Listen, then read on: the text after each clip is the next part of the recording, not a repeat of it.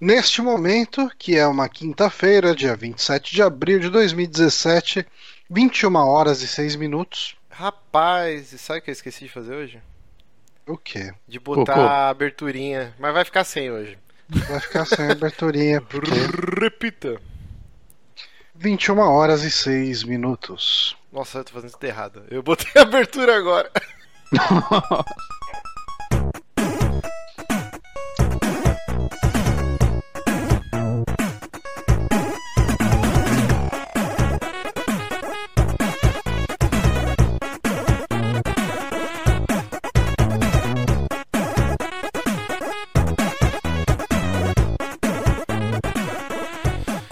estamos começando mais um saque aqui no Super Amigos, episódio número 108. Eu sou o Márcio Barros, aqui ele, o Johnny Estiloso, o Johnny Patrão. Johnny Líder! Johnny Líder. Líder de, de ninguém. Mas estamos com ele também aqui, Bonatti, que é uma pessoa. ah, Eu sou uma pessoa. é, um ser humano. eu não consigo desenvolver isso. Parabéns. É isso que eu sou, sou uma pessoa, gente. Isso me define. Cara, essa foi a pior apresentação que o Johnny fez do Bonatti em É, 108 Tô edições. É que eu ia falar coisas, mas eu não tô autorizado a falar É. coisas, então eu parei no meio. Porque sabe que Jinx, você vai Jinx. Jinx, é. Então vou melhor- jinxar o negócio. melhor então é melhor não falar. Então o Bonatti é só uma pessoa. Exatamente, o Bonatti Uma é uma pessoa. Hoje eu sugeri, mas eu fui extre- extremamente vetado aqui nesse programa, que eu queria Foi. começar todo mundo imitando o Lula. Por causa das manifestações de amanhã, mas eu fui podado É, no podcast que eu faço parte. pelo Johnny Patrão. Ele é o patrão. Companheiros, vamos começar Tô hoje. imitando o Lula aqui. Vamos começar o saque hoje. Nós vamos falar de Puyo, Puyo Puyo Tetris, de The Void e Better Call Saul também. Né, Péssima minha imitação do Lula. Muito Mas ruim. lembrando que todo dia tem o quê? Tem uma merda. É, hoje eu vou precisar da ajuda dos universitários aqui, porque é o dia do quê? Do design gráfico. O que, que faz Uhum. o design gráfico? Design gráfico. Ele. Então, o designer gráfico é quem faz design gráfico, né? Mas o Ah. design gráfico em si, eu acho que ele se refere à área de conhecimento e prática profissional específicas relativas ao ordenamento estético formal de elementos textuais e não textuais que compõem peças gráficas destinadas à reprodução com objetivo expressamente comunicacional. Caralho, sabe que eu fico Eu feliz, fico ó? feliz que o Johnny sabe isso de cabeça. Você lembra Ah, uma eu sei. época que o Johnny não conseguia terminar uma frase sem dar aquela. Que na edição era um inferno que tinha que ficar cortando essa merda. Toda a frase do Johnny, ele fala duas palavras, quase morria. Então isso Eu quer disse- dizer que você tá melhor de saúde, Johnny, porque você leu esse trecho gigantesco e não ofegou. Hum. Será? Eu não reparei. Eu fico feliz pela sua saúde, quer dizer que você vai durar mais alguns anos aí. Mas eu acho que eu não tô fumando menos, não, viu? Só É muito pra- sexo isso, isso é o sexo. Isso tem acontecido. O sexo ele abre frequência. os brônquios, tal qual o Aerolin, que eu sou viciado. Eu tenho eu Aerolin. uso. O Aerolin, não sei se vocês conhecem, é uma bombinha de asma, né? Eu tenho bronquite asmática desde criança. Eu pensei que você ia falar que era aquelas bombinhas penianas. Bombinha peniana, você põe ser, no né? pênis e fica. Pra deixar o- Deixar o pênis aerado. Muitas revelações. Ele fica. Seu pênis vai ficar parecendo um soufflé. Cara, um pênis airado é foda, hein, cara. Mas pra quem não sabe, o Aerolin ele foi até proibido, é, porque ele é aerosol Porra. puro e pode morrer, pode dar é, ataque cardíaco, porque o que, que ele faz? Ele dá- acelera o seu coração pra bombear mais sangue. Eu só uso hoje em dia quando eu tô no bico do corvo, assim, muito sem ar. Aí eu, mano, preciso usar essa porra. Eu vou lá e. Mas Cara, se é eu usar duas perigosíssimo. espirradas, eu deixo o mundo, então. É perigosíssimo esse remédio aqui.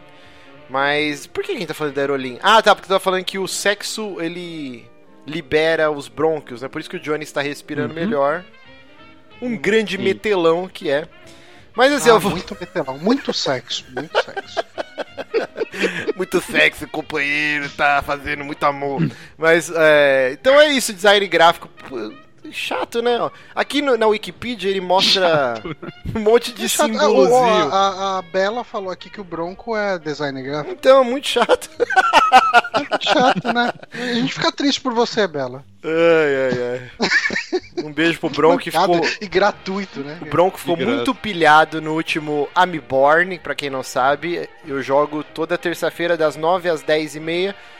Bloodborne, né? Que terminou o Dark Souls 2, Uhum. agora estamos jogando Bloodborne. Enquanto a gente fica batendo papo, e o Bronco pegou pilha porque zoamos que ele comprou a estátua do Ozob.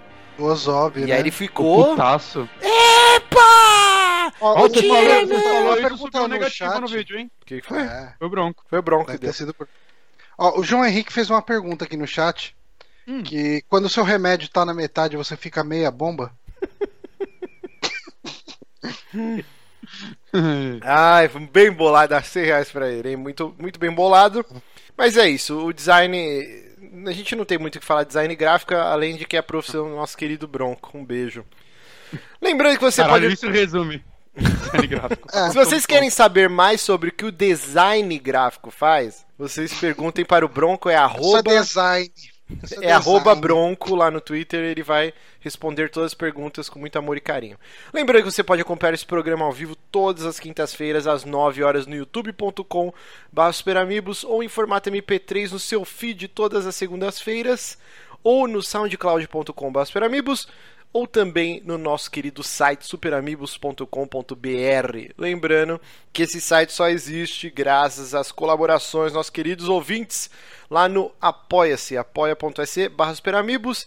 Três reaisinhos por mês você mantém o site vivo, a gente bate as metas e faz outras atrações, como o 3 da Madrugada, que é o nosso podcast exclusivo de filmes de terror, que o Bonatti estará, está para soltar esse fim de semana, você acha que vai sair? Final de semana. Final de vai, semana. vai, vai. Eu, eu, eu, eu ia editar hoje, mas coisas aconteceram. Exatamente. Então, esse final de semana no seu feed vai estar o episódio sobre O Mestre dos Desejos, filme escolhido pelo Johnny. Muito, muito divertido. Então, assista o filme É antes e legal que eu fui o ouça. cara que, mais, que menos curtiu o filme. né? Não dei Sim. spoiler, não sem spoilers. Ouçam lá. E também tem o Amiborn que a gente já falou e outras, outros Gary Garys aí. Vamos começar o nosso primeiro bloquinho aqui, que é de indicações. Eu estou jogando um Vamos. jogo muito Vamos. batuta. Que, Hum. inclusive, quando ele saiu, eu coloquei lá no Twitter brincando, obviamente. Que falei, meu Deus, esqueçam o Zelda Breath, Breath of of the the Wild. Puyo Puyo Tetris é o melhor jogo que tem nesse console. E aí o Johnny já foi lá, ah lá, o rei do hype, já veio me zoar. Mas, cara, que jogo divertido. Eu não sou um grande fã de, de jogos puzzle, né? Mas todo mundo Hum. aqui teve um brick game, né? O famoso joguinho de fazer cocô. Sim. Que inclusive ele Tem já ter. devia ter um suporte quando você compra pra ele ficar em cima daquela caixa da descarga, sabe? Tipo, que era lá que ele ficava na casa dos meus pais, assim. E no meu banheiro que eu dividia com a minha irmã, minha irmã era muito mestre em jogar o Tetris, né? O brick game. Cadê o designer pra fazer isso daí? É, eu tá vendo? Os designers não manjam nada de cagar. Mas o lance, é o, o lance é o seguinte: Puyo Puyo Tetris talvez Mas aí seja. é designer industrial, né, que chamam. Ah, é? Não sei. Não, não tenho certeza. ok. Ai, Assim- que já quer me derrubar. Talvez Puyo Puyo Tetris seja o melhor jogo que o Sonic Team faz em anos. Porque foi o Sonic da Team Sonic que Team? fez esse jogo. É bizarro, né? Ele é, Puyo Puyo publicado é do pela Sonic SEGA. Team, né? O Puyo Puyo, a base dele é aquele. Como que é? Dr. Robotnik Mean Machine, não é? Sim, sim. É, mas eu acho que existia antes, cara. Sabe por quê? A primeira vez que eu joguei Puyo Puyo foi num emulador de Super Nintendo. E jogo japonês, acho que nem saiu no ocidente. Aí tinha o modo história, com os personagens falando. E aí eu pulava tudo e ia pras batalhas, né? E esse aqui, o, Hum. o grande lance do Puyo Puyo Tetris é que ele mistura os dois jogos, que talvez sejam. Eu, eu não vou falar aqui. O Tetris com certeza é o jogo mais adorado, mais aclamado de puzzle. O Puyo Puyo talvez não. Talvez no Japão, sei lá. Mas o lance do Puyo Puyo é o seguinte: são umas gosminhas que, coloridas e eles caem em duplinhas. E aí você tem que combinar pelo menos quatro geleinhas para ele. Só não pode ser em diagonal. Em outras posições ele pode completar o combinho e aí ele explode e libera espaço, igual o Tetris, né? Quando libera a coluna. O grande lance do Puyo Puyo Tetris é que ele tem diversos modos de jogo. Se você quiser jogar só o Puyo Puyo, você pode jogar. Se quiser jogar só o Tetris, você também pode. E tem o modo Swap, que é, é muito divertido, porque você está jogando e a cada 30 segundos, isso dá para você mudar até. O jogo é bem customizável, tem muita coisa que dá para você mudar nele. Cada 30 segundos ele começa um contador. 5, 4, 3, 2, 1, pá, e ele vira. Você tá jogando Puyo Puyo, vira Tetris. Só que a sua telinha do Puyo Puyo continua rolando pequenininha lá embaixo. E aí, se, se tá caindo as peças, você, meu Deus do céu, fudeu, tá ligado? Porque vai cair uhum. tudo torto. Enquanto isso, tá jogando. E aí, de repente, muda de novo e fica trocando até alguém explodir a tela, né? Chegar até o teto de peças. Caralho. E o legal desse jogo é assim, que dá para você jogar sozinho contra dois até três é, adversários é, do computador, ou jogar multiplayer, né, até quatro pessoas também. Ele tem um modo online que eu já joguei algumas partidas e é bem divertido. Tem partida ranqueada, dá para você escolher os servidores por, por país ou por região. E por incrível que pareça, eu tô jogando Switch e tem uma galera, cara, tipo, não foi muito difícil arrumar partida online não.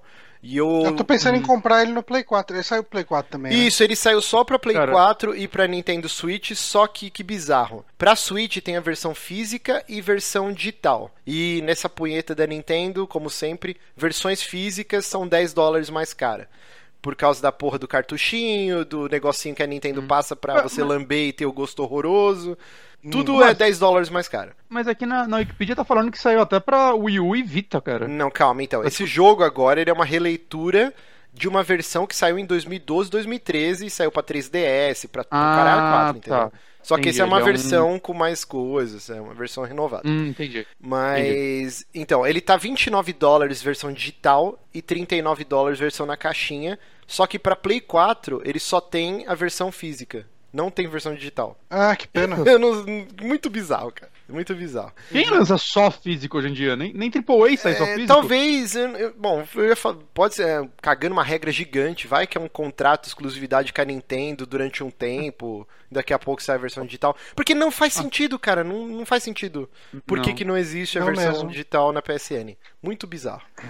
E, e, assim, além desse modo swap, que ele vai trocando as telinhas, tem o modo fusion, que esse deu um nó na minha cabeça para entender, cara, porque ele não troca a tela, é tudo misturado, vai caindo pecinha do Puyo Puyo junto com pecinha do Tetris, e aí a pecinha do Tetris, como ela é um bloquinho, sei lá, de, de tijolo, sei lá o que você quer imaginar na sua cabeça, ela esmaga as gosminhas, então hum. ele acrescenta todo um, um novo game design que até você pegar as manhas dá um nó, assim, porque você tem que fazer as linhas igual do Tetris, tem que fazer o combo colorido de quatro gosminhas e ao mesmo tempo você vai jogando a peça e ela esmaga a gosma para criar lugar. É, é um, completamente novo assim uma experiência e é muito divertido depois que você começa a entender as engrenagens da parada.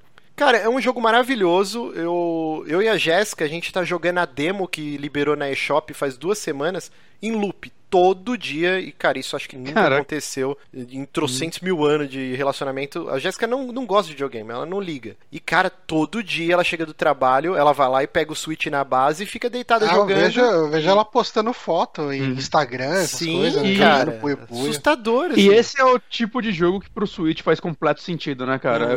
Hum. Se eu tivesse com o Switch na mão, eu com certeza pegaria pra ele em vez do Play 4, saca? é, cara, é e, muito melhor.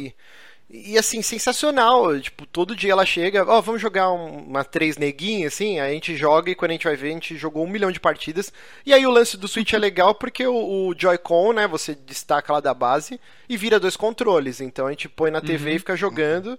Aí teve um fim de semana que eu fui na casa do Bronco e da Bela e eu levei os meus Joy-Cons e ele tem também o Switch. Aí a gente jogou em quatro pessoas e tava mais uma galera lá e, foi muito foda, cara. jogando as quatro pessoas, um xingando o outro, meu Deus! Porque quando você faz os combos em ambos os jogos, você manda as peças sobressalentes pro outro, né? Então, uhum. cara, você no Puyo Puyo, principalmente, você começa a acumular aquele monte de combinho de três pecinhas, até chegar um que vai fazer aquela reação em cadeia, e você vê só as gosminhas indo pro outro assim, e o cara, meu Deus, gritando. E os personagens, você escolhe, tem seleção de personagens, cada um tem frases de efeito, a dublagem é bem engraçada, apesar do modo história ser horroroso, assim, um dos bagulho mais retardado que eu já vi na minha vida, cara. É muito imbecil. Tipo, porque como que você vai criar uma história pra Puyo Puyo com Tetris? Uhum. Aí, tipo, umas crianças, tipo, uns colegial. Ai meu Deus, estão sendo invadidos por peças gigantes. Eles olham pro céu. E é uma dublagem muito anime forçadona, assim. Eu, eu vi em alguns reviews o pessoal falando que é legal, que é engraçado. Eu achei só idiota pra caralho. Assim. É, eu tava pensando que, que ia ser um negócio tipo. Sei lá, tipo os jogos do Sonic, do, de, do esquema Puyo Puyo, né? Uhum. Tá, que aqui é só um negócio de humor mesmo e é isso aí, não se levando a sério, né? Não, não, não se Beleza, leva a não sério. se leva É- a sério. Você vê que é forçado pra ser engraçado, mas é que não é o estilo de humor que eu curto, É. assim. Tipo, eu acho meio Uhum. patético. Mas dá pra você pular a história inteira e só jogar as missõezinhas. São 100 telas no modo história. E o legal é que ele vai intercalando com desafios. Então vai, você, você vai duelando contra as pessoas, né? Tem todo um lance de uma nave que vem. e- É uma história muito maluca, cara.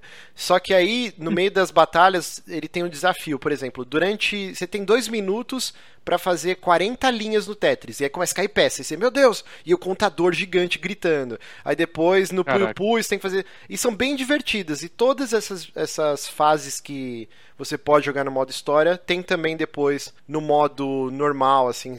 Tem um modo lá só de. de de trials, né?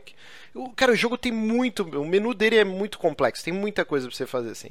Você vai comprando skin pras pecinhas. Aí tem tipo o do Puyo Puyo, tá passando agora o vídeo, que ele vira tipo aquelas sopa de letrinha. Então em vez de cair uma gosminha, cai, sei lá, o letra R com olhinho, letra X e tal, não sei o quê.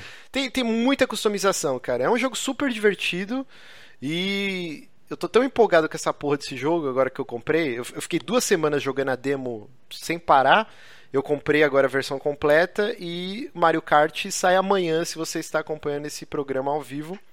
E aí eu fiz a loucura hoje de comprar mais um par de Joy-Cons pra poder jogar, tipo, levar na minha irmã, jogar eu, a Jéssica, meu cunhado e minha irmã, tanto o Mario Kart quanto o Puyo Puyo. Cara, é impressionante como o Switch se transformou no meu console É, favorito, é assim. porque ele é fácil de levar pra casa dos outros também, né? Tem Tipo, essa também. O, o Wii e o Wii U são consoles que eram muito bons de se jogar com galera, mas não eram práticos eu ficar Uhum. levando na sua casa eles. Não eram práticos como o GameCube, que tinha uma alça. É, olha, o Exato. GameCube era tipo uma lancheirinha, né, cara? Tornava ele portátil, né? como a gente viu na, na apresentação do Switch, né? Mostrando o legado de todos os consoles para fazer o Switch. Falou, ó, o Switch vinha, o, o Cu- GameCube vinha com essa alça. Coitado do GameCube, cara. pra mostrar que ele era portátil. Então o Switch ele tem esse Caralho. lance do portátil. Gente fala, tá bom. Esse é o legado do GameCube, coitado. Ó, o, o Lucas Matias Cristalino, olha que nome delicioso, Ó. hein? Ele colocou aqui, ó, no chat, ó. É, fale sobre o valor do Puyo Puyo, né? A gente já falou que é 29 dólares, versão digital. Aí ele colocou, isso é um assalto. Wonder Boy, que é um jogo mais complexo, custa 20 dólares. Cara, eu discordo completamente de complexidade, porque Wonder Boy é um jogo que eu quero comprar, é super bonitinho e tal, mas ele é um jogo que dura, sei lá, suas 5 horinhas e é um plataforma. mas é um jogo de é plataforma. complexo? É, então, eu não entendi a complexidade que ele quer dizer. Se você for Mesmo ver, porque esse Wonder Boy, ele não é nenhum ele é um remake, um né? remake me- Do é, jogo é do mais ou Master menos, né? Porque, porque ele ainda. Ele usa os, o, o. o mesmo gameplay no nível, tipo. dele ter o lance tipo Monkey Island, que você consegue trocar Uhum. a- os gráficos antigos pelos novos. É igual então, fizeram com o Halo é um jogo- Anniversary também. Exato, eles basicamente só redesenharam em cima, né? Digamos assim. Basicamente, não tô fazendo aspas aqui, é claro que teve um trabalho por cima e tudo mais, mas. É, então, mas esse lance da complexidade é relativo, porque, cara, Tetris ou Puyo Puyo, ele tem uma complexidade absurda pra você dominar, ainda É, mais é uma no complexidade multiplayer. estratégica, né? Exato, Uhum. então, e, e você pensando que é um jogo com grande foco em ser um party game, quando vai a galera na sua casa, jogar até quatro pessoas, é super divertido, a, a quantidade de horas, se você for ver em dinheiro, igual ele tá falando, 30 dólares seu assalto, o custo-benefício do Tetris é muito maior do que o Wonder Boy, que é um jogo single Não, e- player, que você vai jogar 5 horas e acabou. É, você vai jogar uma vez complexidade de- mais, né? Se for, pra ele. comple- se for complexidade de desenvolvimento ainda, cara, fazer você misturar dois jogos de puzzle de forma balanceada é uma Uhum. complexidade absurda. Assim, eu entendo porque assim, ainda é um jogo de alguns anos atrás relançado, melhorado. Taca, então também a gente pode comparar os dois como remakes. Uhum. É, 30 dólares talvez seja realmente um pouquinho caro. Eu entendo. Sinceramente, eu, não, eu não eu- acho eu- que a base de comparação deve ser o Wonder Boy, saca? Eu acho que deve ser a base É. de comparação o jogo que ele é. É, então eu não sei se é caro, É. porque se eu for ver um lançamento preço cheio é o quê? 59 dólares. Esse é o lançamento padrão preço cheio. Ele é 29 dólares. Então, assim, é um jogo que vai te dar horas e horas e horas. Estilo Mario Kart, que você vai jogar, meu, hotel com fazer bico, com galera. Tem modo online. Eu acho que é um jogo que, por custo-benefício, 30 29 Sim, dólares, sim. 30 dólares é um preço ok. Ele não tá preço cheio. Eu, eu realmente não, eu não concordo. Acho. Uhum. Mas é, ok. Eu, e uma coisa de que Quem não, você comentou. Não gosta, tem que esperar mesmo, caiu o preço. É o jeito. É, uma coisa que você comentou a respeito de estar tá jogando com a Jéssica, cara. Esse tipo de jogo tem um tipo de multiplayer muito característico, que ele é muito divertido de jogar, né? Uhum. Eu lembro muito que quando eu tinha lá meus 18 anos, mais ou menos, eu ia na casa de um amigo meu e a gente jogava o Puzzle Fighter. Do, Nossa, eu não lembro se era do PlayStation era no Play 1. ou de Saturn. É, a gente jogava em um dos dois, saiu pros dois, né? Pro, ah, pro é, PlayStation e pro Saturn. Puzzle Fighter e... é aquele que era tipo Street Fighter com, com Tetris? É, não. só que a versão. Isso. versão tipo Super Deformed, né? Eles pequenininho, cabeçudinho, eles ficavam lutando ah, do lado sim, eu jogava tela. muito ele. Era muito bom. É. Era muito bom. E, cara, a gente jogava muito. Juntava assim, tipo, uns seis moleque lá na casa do cara. a gente comprava lá, tipo, umas 200 esfirras do Habibs e ficava comendo esfirra e jogando isso, cara. E peidando e, é, é o que é. Eu, acho que, falava, né? eu acho que a gente se divertia mais jogando ele do que o Street Fighter mesmo do console, saca? Cara, é bem. A gente se divertia bastante jogando Street.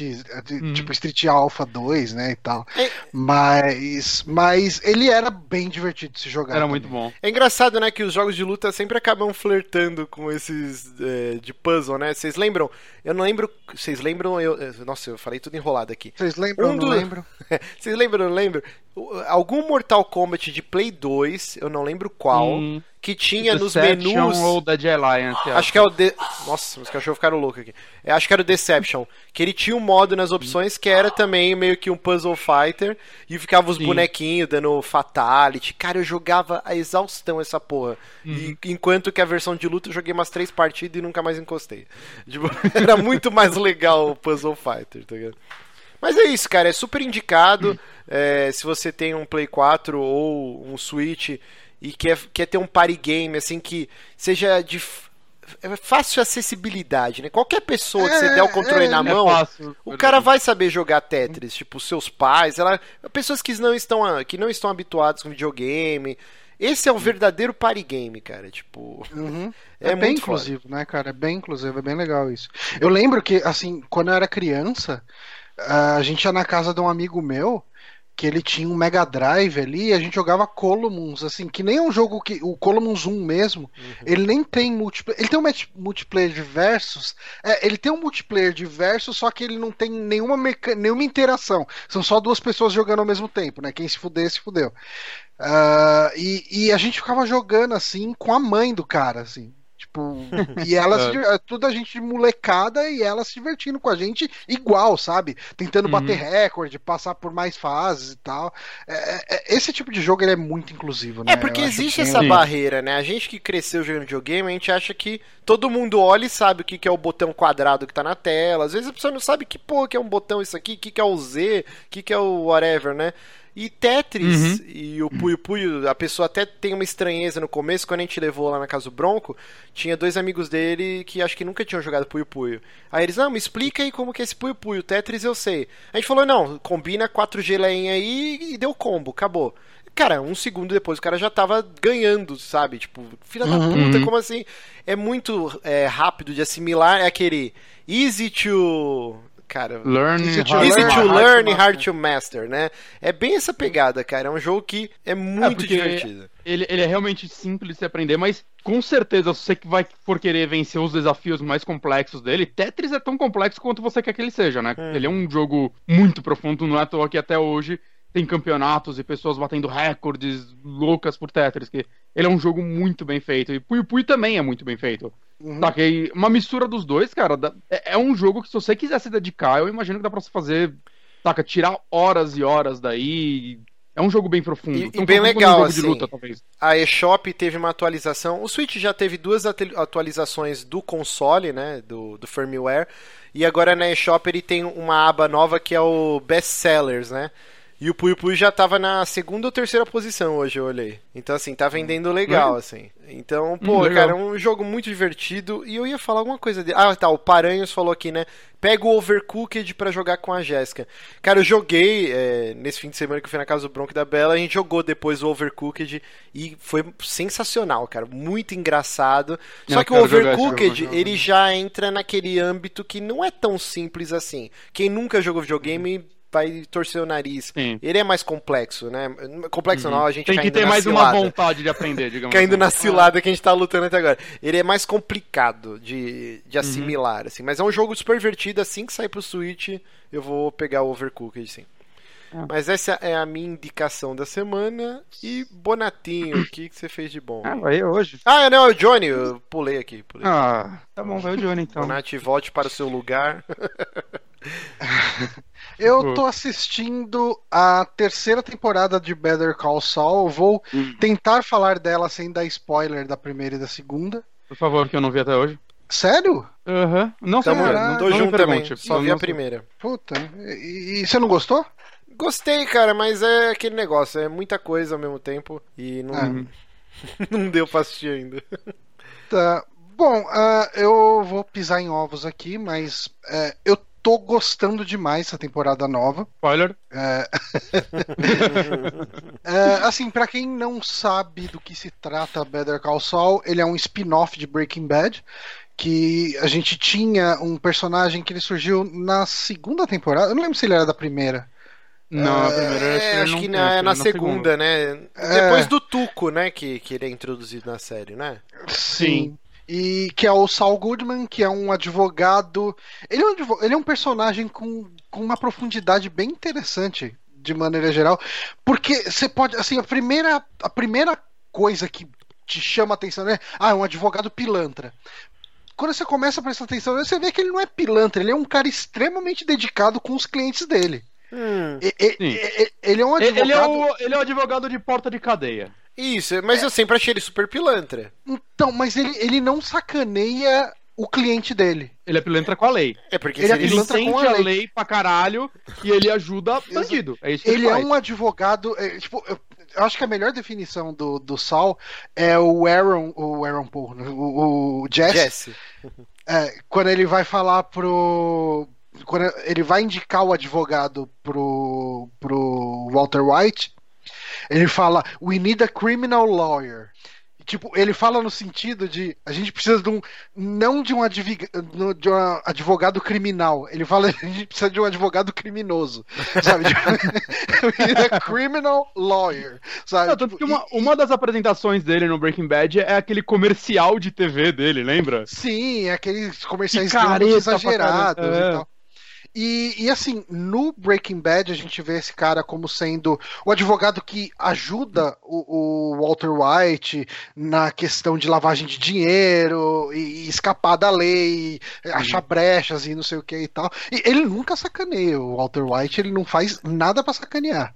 ele nunca sacaneia os porque ele clientes morreria, dele porque né? ele sabe. Exato. Uhum. Ele, ele sabe os clientes que ele tem, cara. Ele, ele vai até o inferno Então- por ele porque ele sabe que senão ele vai se fuder. Pelo menos no Breaking Bad. No Better Call Saul, você vê que ele estende isso a qualquer cliente dele, desde tipo, desde o ladrãozinho pé de chinelo até a velhinha aposentada que tá querendo pegar a pensão, tipo, do, eles, tipo, o- acho que todo o plot, principalmente da segunda temporada, ela é- envolve um abrigo de velhinhos que tá sacaneando ah, os velhinhos que estão hospedados lá. Isso é introduzido na primeira, né? Tem até alguns primeira, episódios ok, que ele fica então cantando na bingo, né? Tipo, ele, Isso. faz, ele Então, trabalhava é, na primeira nesse já- já abrigo, tem. né? Ah. Ele Uma, ganhava uma uma grana. pergunta, uma pergunta, eu não vi a série. A, a impressão que eu tenho vendo os trailers e algumas pessoas falar é, ela tem um pé um pouquinho mais forte no humor do que Breaking Bad. Ela é mais Ou leve, é, porque Breaking Bad era uma série bem pesada, né? sim. Carregada. Mas o Saul Goodman, ele flertava com ser um alívio cômico, Ele era um alívio cômico, pra ele é. ser- Mas quando era pra ser sério, ele era muito sério, saca? Mas essa é assim também. personagem- Ela é um pouco isso, mais eu- leve, eu- mas eu quando ela que quer ela é ser tão- depressiva, Eu ela sinto é. que ela é tão pesada quanto a primeira temporada de Breaking Bad, que é mais leve do que todas as outras. Porra, eu não acho a Hum. primeira temporada Breaking Bad leve, não, cara.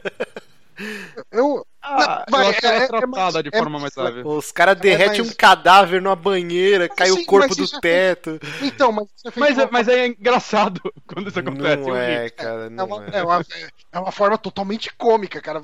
Não tem como ver aquela cena e não dar risada. dá Cara, ele vira pro Jesse e fala: ah, onde você colocou ele? Na banheira. Aí o Walter White faz uma cara, tipo, na banheira. Aí estoura na hora o negócio. Cara, é incrível isso. É, tem, essa tem um, é- tem uma- um humor negro no meio, né? É claro, é um corpo num, num ácido, mas tem um humor negro na parada. E é assim, mas nessa série a gente acompanha. é, Ela é um prequel de Breaking Bad, né?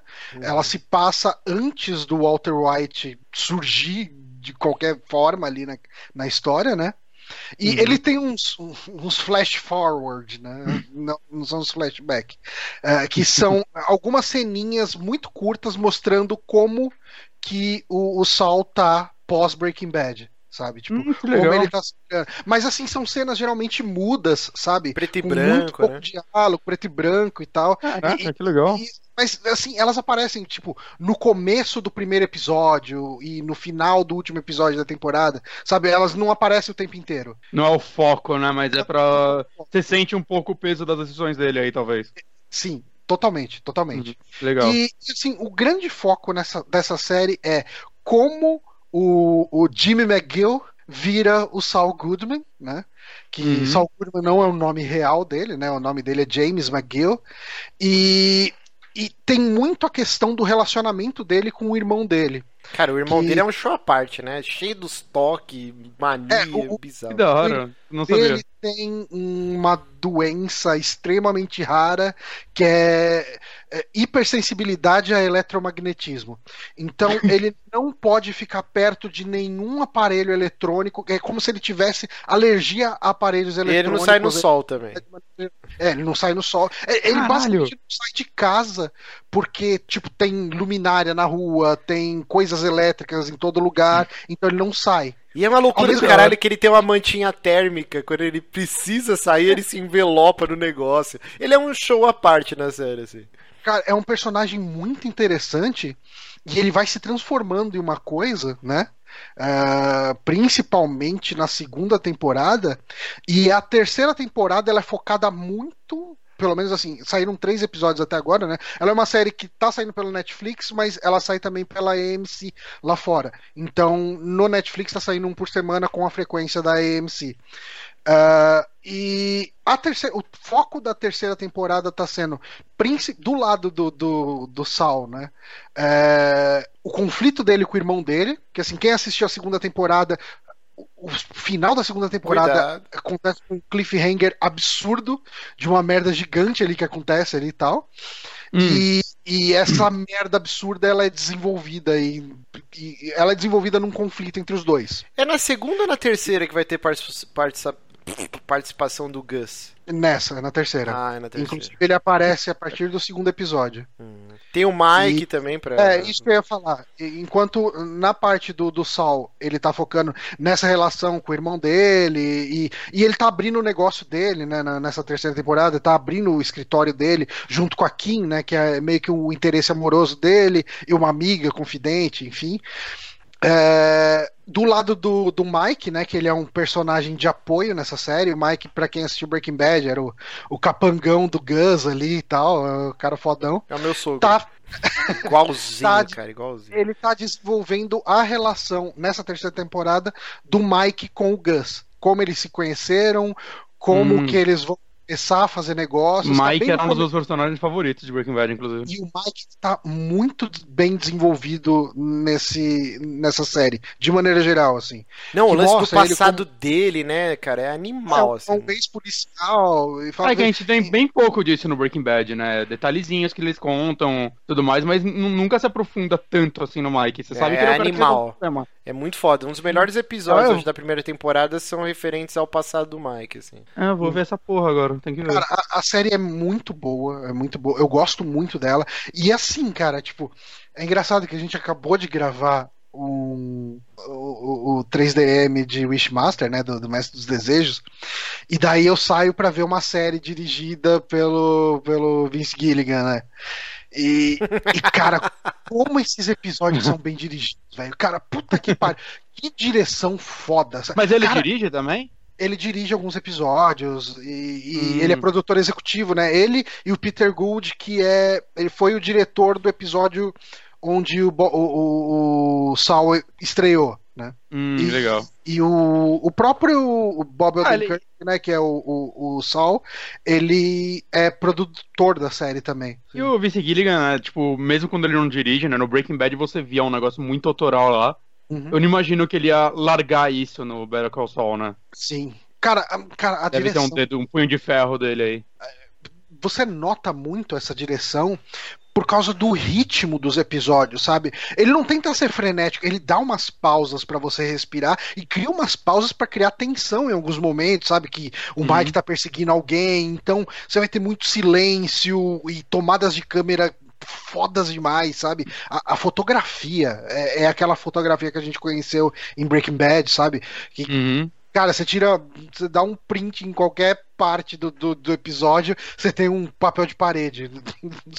De tão bem feito que é, né? Então, assim, eu tô curtindo demais. ah, tô assistindo no fretado, usando o Netflix, né? Que agora dá pra baixar, né? Episódio. Ah, é muito bom isso, né? E, e, cara, eu não vejo a hora de sair o próximo episódio, porque é um por semana, né? É, O Johnny, o. Henrique Tavares fez uma pergunta aqui. Ele Hum. perguntou se é, Better Call Saul tem, dá a impressão de que vai estar encaminhando para algo como Breaking Bad, ou se ela parece ser uma série que eles podem estender até onde eles quiserem. Tipo, você acha que já estão Ó. pensando no final pra ela, ou eu, não? Se eu tivesse Dá pra segurar a história alguma coisa, eles vão chegar até um momento que transforme o, o, o Jimmy McGill em Saul Goodman, sabe? Eu acho que a Breaking série vai Bad, além. Que foi uma... Por causa dessas É? inserções mostrando o futuro dele. Inclusive, Sim. essa semana vazou uma foto que era o. Cara, esqueci o nome do ator. O Brian Cranston, o, o Vince Gilligan Hum. e, o, e o Bob Odenkirk. Eles três, assim, ó. Aí o pessoal, ah, tipo, reencontro, blá blá blá. Só Eita. que o, o Brian Cran- Cranston tá barbudo, com o cabelo grande, não tá careca nem nada, assim. Talvez eles só se encontraram em algum evento, ou talvez nessa temporada já tenha algumas aparições do Walter White, lembrando que na primeira temporada ele tinha cabelo. Ele era o Ned Flanders, né? Na, Sim, na sim. primeira temporada.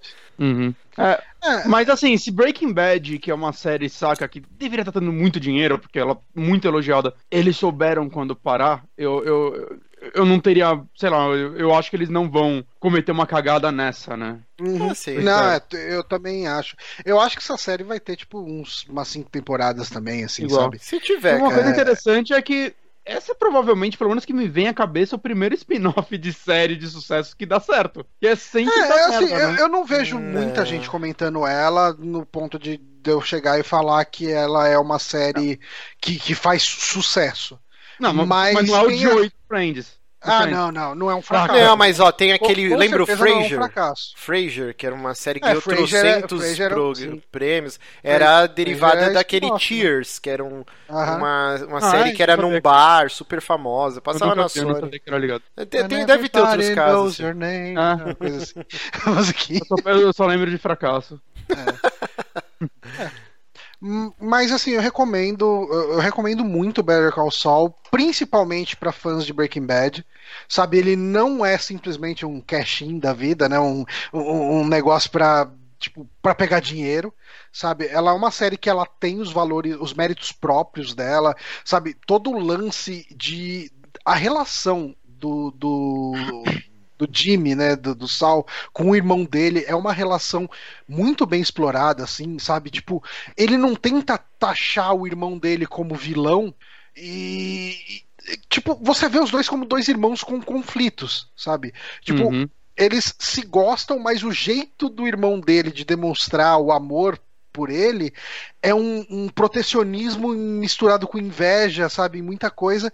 Então, é uma relação complicada a dos dois. É meio que remete até a, relação que era do Jesse com o Walter White, com assim. o Walter White. que existia tipo um puta Uhum. amor entre os dois, mas, cara, duelo. Uma falta de confiança. É foda, é foda. É bem legal, cara. É uma série Cara, bem complexa. Eu... eu- não sei porque eu não, não comecei a segunda temporada ainda. Esse ritmo de um Eu- por semana, o Netflix desgraçou a minha vida, cara. Porque é foda. Durante a semana Não eu quero jogar videogame, eu quero fazer outras coisas. E aí, quando tem tudo uma temporada uma vez, eu e a Jéssica a gente maratona. Tipo, foi o, o 13 Razão PQ, entendeu? Que a gente assistiu tudo numa tacada só, praticamente. Aí agora tem que esperar um por semana dá uma enchida no culhão, assim, mas eu preciso É, voltar. mas Eu tô assistindo no momento Twin Peaks e quando eu acabar, acho que eu vou ver ela. Até eu acabar, deve estar pra acabar o- a última temporada e eu já vou ter as três seguidas pra maratonar. E aí, você tá curtindo Twin Peaks? Eu, vi- eu vi quatro episódios por enquanto, eu tô achando bem, bem legal, assim, a série. Mas o que? Saiu do Netflix já, né? Saiu, saiu faz um tempo. Eu, eu tive que, que piratear ela, Ah, infelizmente. Bom.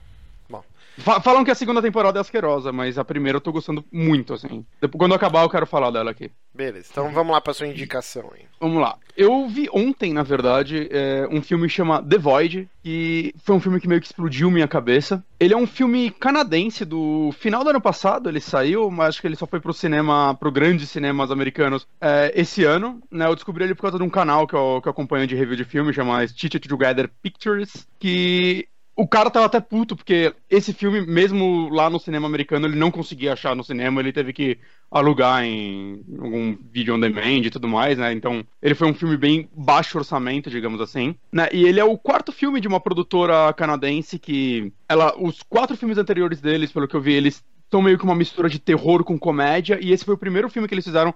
Falaram, não, a gente quer fazer um filme full terror, assim. É rapidinho. Uma Quem tá acompanhando aqui a versão em vídeo, o Bonatti não, não Ah, é, escolheu o verdade. trailer porque ele falou que tem muito spoiler. Então, por isso que não passou o trailer do filme. spoiler de, tipo, resolução final de alguns personagens, assim, dos últimos minutos. Puta, que eu ainda bem que eu fui ver o trailer depois que eu assisti o filme, porque eu fui separar pro programa e. Não, não faça isso. Enfim, esses dois diretores antes eles trabalhavam como galera de efeitos especiais e tal em outras empresas, né? Eles trabalharam com Pacific Rim, a série Hannibal, tá ligado? Caralho. E aí eles começaram a escrever e dirigir filmes, né? Esse filme foi escrito e dirigido pelos dois. E ele é um filme que ele é claramente muito inspirado em obras do Lovecraft. Ele é provavelmente um dos melhores filmes inspirados em obras do Lovecraft Você assistiu que eu já vi Dagon? na minha vida. Já assistiu Assisti, Dagon? é bom, é bom, é bom. É melhor que Dagon? Cara, pelo... ah, não sei. é Esse é filme tem uma mesmo. gostosa pelada que quando você descobre ela tem tentáculos. Não, mas esse filme Então tem muitos é tentáculos também. mas uma coisa que eu gostei muito, assim, a estrutura do filme, apesar de lembrar, lembrar muito Lovecraft, ele puxa muitas referências de muitos filmes. A mais forte que eu senti foi do Nevoeiro, do Stephen King, que não deixa de ser uma homenagem do Stephen King ao Lovecraft, né? Então tá aí, mas a estrutura de poucos personagens presos em um local enquanto merda acontece com o mundo. Né, é, só pra dar uma, uma pincelada no plot sem entregar muita coisa, né, o filme basicamente foca num, num policial que encontra um, um cara numa estrada, todo ferido e tudo mais, e ele vai levar esse cara pra um hospital. Chegando lá, né, é, o hospital mais próximo, assim, pra ele, é um hospital que tá bem vazio, ele tem poucos funcionários e poucos... é, pessoas Pacientes. internadas lá, né, pacientes, isso, pacientes. Tava rolando a greve É porque- geral. Não, na verdade, a, a desculpa que eles dão é porque o hospital tá de mudança, eles vão mudar pra uma nova localização. Então o que tá lá já era uma galera que tava lá enquanto a grande parte já se mudou pro novo hospital, saca? Eles estão Uhum. guardando os arquivos e tudo mais. Tá, tá bem vazio o hospital. E eu achei que foi uma escolha muito boa deles, um pra poupar orçamento e outro pra. Cara, eu gosto assim, quando tem poucos personagens, você acaba conhecendo eles. Quando ele tá nesse local, né, esse cara tá completamente fora de si, a galera tem que dar calmante pra ele, lá, os negócios pra ele dormir e tal. E uma hora esse policial entra numa sala, ele escuta uns barulhos, tá uma enfermeira basicamente matando um paciente. do Cuidado, nada, você assim. tá dando muito spoiler, hein? Não, cara, esses são os primeiros, sei lá, 10 minutos do filme. Tá, é que eu vou assistir essa porra hoje ainda. Veja, cara. Né, e tipo, cortando o próprio rosto e tudo mais, e aí ele se defende dela e tudo mais, e o filme vai mostrando as consequências disso. Aí nisso, ele. Ele repara, quando ele vai sair do hospital, que eles estão meio que cercados por um culto. Tá com uma galera com uma, uma, uma roupa louca, com símbolos muito loucos, né? Que eles não estão tentando entrar, mas eles estão impedindo eles de saírem. Hum. E sim, começam a aparecer criaturas, esse é um foco muito grande do filme, né? Não cheguei a ser spoiler porque Lovecraft. Hum. E acaba que o foco do filme acaba sendo, tipo, o mistério, né, do que tá acontecendo e dessas criaturas. E até onde vai, tipo, por quê? Por que isso tá acontecendo, né? O que eu amei nesse filme? Um lance dele extremamente único pros dias atuais. Eles queriam usar efeitos práticos para esse filme. Oh, Eles fizeram uma cara. campanha no Indiegogo, não para financiar o filme, o filme existe de qualquer forma, para financiar os efeitos especiais. Eles Hum. conseguiram 82 mil dólares que foram usados só. É muito foda, a campanha mostra detalhadamente onde eles vão usar cada coisa, saca? Ai, tanto por cento pra alugar, tanto por cento pra concept. O filme é inteiro feito com efeitos práticos. As Uh, criaturas são. mu- O Márcio vai amar isso, eles são muito.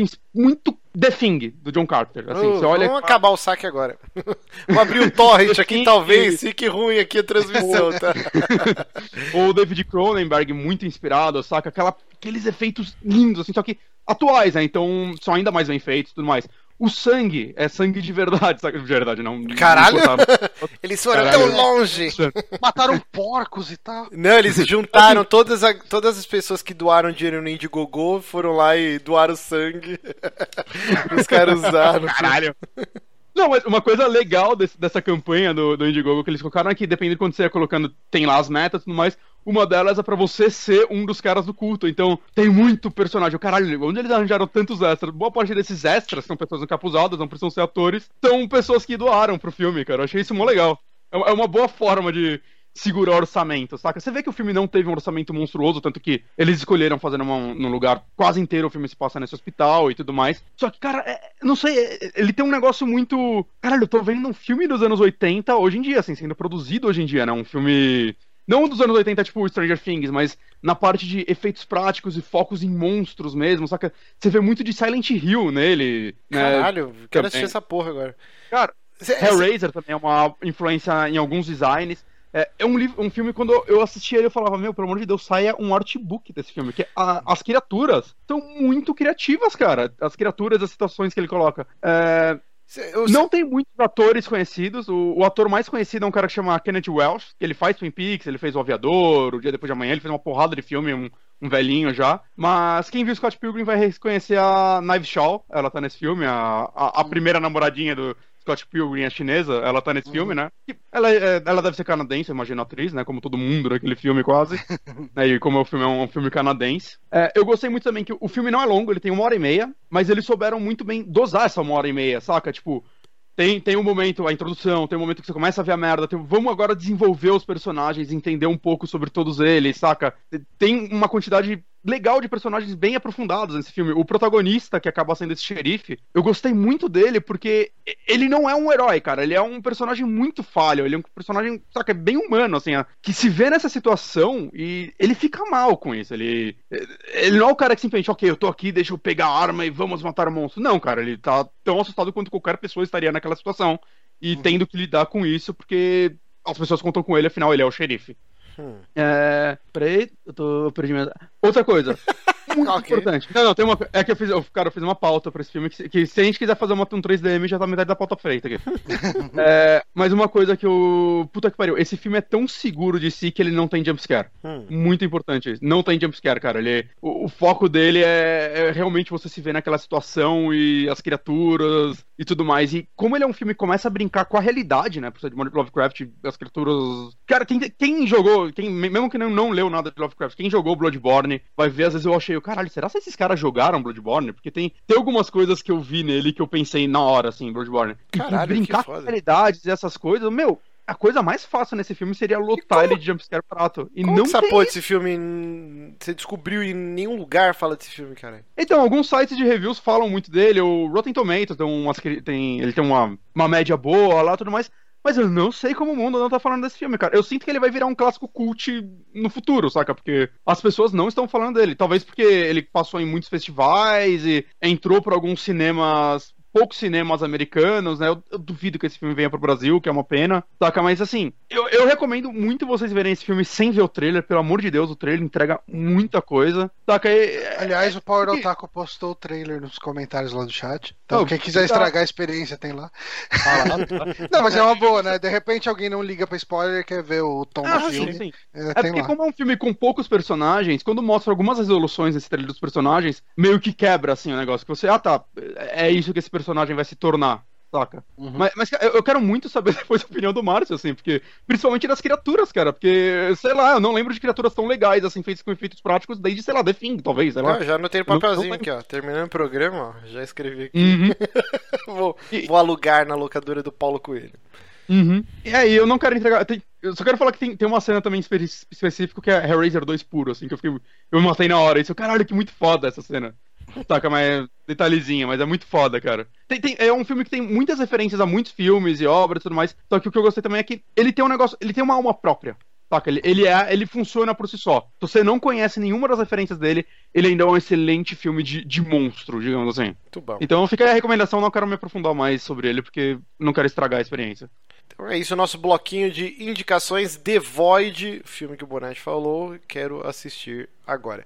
É, Uhum. Bonatti, a gente ia mudar aqui o Amigames, mas você não mudou na pauta, né? Mudei. É, que demora, às vezes ele não Dá um atualiza. F5 aí, às vezes atualizou. Ah, agora mudou, agora mudou. Hum, Rapaz. rapaz. Então está na hora agredido de começarmos o quê? Estamos começando o Amigames, que é o nosso bloquinho aqui no Super Amigos, onde você pode enviar a sua sugestão de quiz lá no nosso e-mail, que é o superamigos@gmail.com, título do e-mail Amigames. Mas as pessoas podem burlar essa regra quando elas são amigas. e, e a Bela, ela mandou no WhatsApp hoje esse quiz aqui que a gente vai fazer. E o Bronco mandou já falando: Não é no lugar certo, tem que mandar no e-mail. é isso aí, tá sabendo legal? E esse quiz aqui é: Quanto você manja sobre os memes brasileiros? Então vamos fazer o Hum. teste aqui. Todos com o quiz aberto aí? Tô. Então vamos lá. É, qual personagem do trenzinho Carreta Furacão ficou famoso por subir um muro? Porra, fofão. É. Obrigado pelo spoiler, porque eu não sabia. Cara, inclusive, uma vez que eu quase infartei de tanta risada, é, é um vídeo que o fofão é atropelado por um cara de bicicleta. Vocês já viram isso aí? Mano, é hilário, porque tá de noite o, o trenzinho tudo iluminado. Aí o fofão pula, porque tipo, a- eles estão passando na frente do murão, né? Ele vai dar aquela mortal dele clássica. Aí ele vai descendo, correndo assim, ó. Nisso tá um maluco num pau, cara, na ladeira de bicicleta, atropela o fofão. Ele sai encapotando, tudo engalfinhado, assim. Eu quase morri do coração. Procura esse vídeo, fofão atropelado. É muito bom. Vamos lá, o próximo aqui, ó. Qual a fórmula matemática na imagem da Nazaré confusa? Aí, Tá aqui o É Bhaskara, foder, né, eu acho. Vamos de Bhaskara. É, não é, não é um Olha, é Bhaskara. É É Bhaskara? Bhaskara, é Bhaskara. Eu lembro que alguém foi copiar e colocou errado o cálculo do beta, do, do delta ali. E daí falaram, ó, os cara, os gringos vai copiar o negócio da Nazaré Tadesco e, e nem bota o negócio lá, o- a fórmula direito, sabe? Tipo, tinha um sinal invertido ali, sei lá, qualquer porra dessa. É, esse GIF, esse GIF foi parar acho que no 4chan, não foi? E aí Ah, tá pela internet, cara. esse GIF é muito bom mesmo, cara. Vamos lá, terceiro aqui. A Mônica Atá está na capa de qual revista? É, É, é Mônica. Mon- eu acho que é o Almanac da Mônica. Vamos ver aqui. Caralho, o Johnny tá gabaritando essa porra, cara. É o almanac da Mônica. Mas é, realmente tava escrito Atá ou é alguém que colou isso? aí? Não, não, é tipo, sei lá, mil atividades pra você fazer Ah, alguma tá. bosta. nessa. Como eu sou idiota, né? Ah, tá. Ah, tá.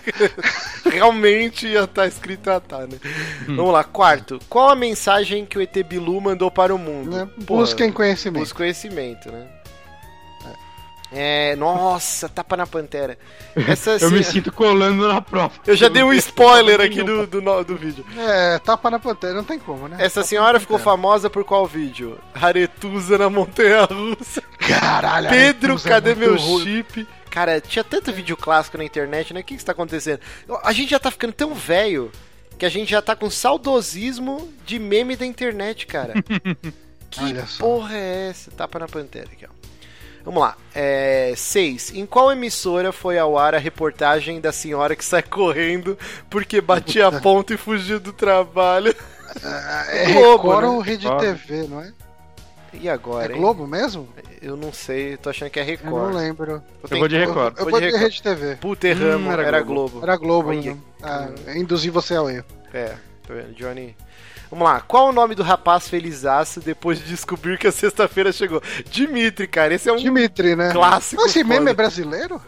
Não, é, é russo, né? Que ele- ela, a Jéssica fala que É, a não sei repórter porque fala pro Dimitri. brasileiro ele. Talvez tenha virado um Datavênia, meme aqui. Datavênia. Aí ele vai dançando. assim. É muito bom esse meme. Vamos lá, oitavo aqui, ó. Luísa Marilac estava em qual país da Europa tomando os bons drinks? Cara, acho que é Essa eu isso. não sei, mas eu chutaria Espanha, sei lá. Eu vou de Itália. O Johnny acertou. Espanha. Espanha. Espanha. Nono, qual o nome da participante do BBB que entrou na casa do, do programa gritando: Olha ela! É, É, Ana é, Paula, Ana. Paula. Que falam que ela é sobrinha ou prima do Boninho, alguma coisa assim. Hum. Vamos lá. 10. Nossa, esse vídeo, cara. Ah, esse não, é vídeo muito bom esse vídeo. É cara. maravilhoso. Esse vídeo ele, ele é inteiro bom, cara. É muito bom, cara. Que era dos Emos, a reportagem do Fantástico. Complete a pessoal- frase. Eram os fãs do, Do Restart. Restart, Do Isso. Restart, que eles ficaram esperando e daí os caras do Restart não apareceram. Era uma porra dessa. E daí Ia ter um eles- não, show, uma não galera lembro. não, pôde entrar por causa da pulseirinha que tava com alguma merda. Não é Ah, pulseirinha, não, é dessa. buzeirinha. É. Buzeirinha. Aqui é minha buzeirinha. Vamos lá, ó. complete a frase. Vou xingar muito no Twitter. No e esse Twitter. moleque é muito engraçado. Eu vou xingar muito no Twitter. Nossa, eu uso até hoje Alguém foi porra, resgatar, cara. tipo, esse moleque pra ver como ele tá hoje em dia? Putz, o Eu BuzzFeed adoro quando deve ter fazem isso. feito, hein, mano. Não sei. Ah, ah, continuando aqui, ó. Essa negra tá aparecendo direto na TV. É, o moleque da raça negra tiraram foto dele, né, agora, hoje em dia. Sim, sim. Ó, a 11 aqui continua. Complete esta outra frase. É uma puta falta de Pô, sacanagem. sacanagem.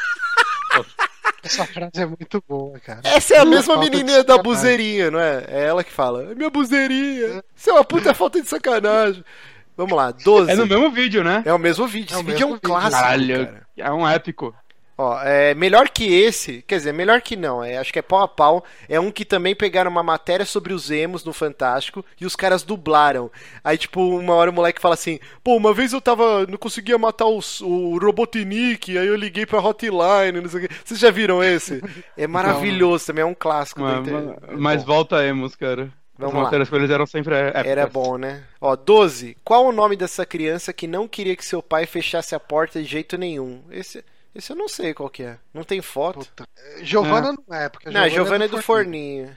Ana Paula já foi, então Isabela Eu vou de mãe. Isabela. Vou de Isabela. Ah, vamos de. Isabela. Acertamos! Aí, eu Ó. sempre vou, vou com o Johnny porque ele não erra uma nessa porra. Vamos ver é aqui, ó. Postado em setembro de 2010. Ah, a esse menina, vídeo é muito bom, cara. Esse da, da, da menina que não, não quer que feche a porta. É, a menina que falava aquilo em vez de tranquilo. Ficou famosa, Uhum. mas só queria que o pai deixasse a porta aberta. Eu nunca vi esse vídeo na minha vida. Nossa, é uma, menina, é uma menininha mó fofinha, assim, falando. Cara, sabe um? Eu acho que não vai ter aqui nesse quiz, eu fui tentar dar uma roubada. Vocês lembram um que é uma menininha, ela tá na frente do computador, aí ela fala assim: Qual é o barulho do carro quando passa? Aí ela fala: Brum. E o do caminhão? Ela vira assim, põe a bunda na webcam e solta um peidão, cara.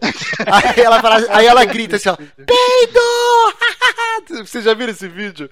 Vi, é vi, vi, muito bom. Uhul! Ela fala, uhul, peido! muito bom.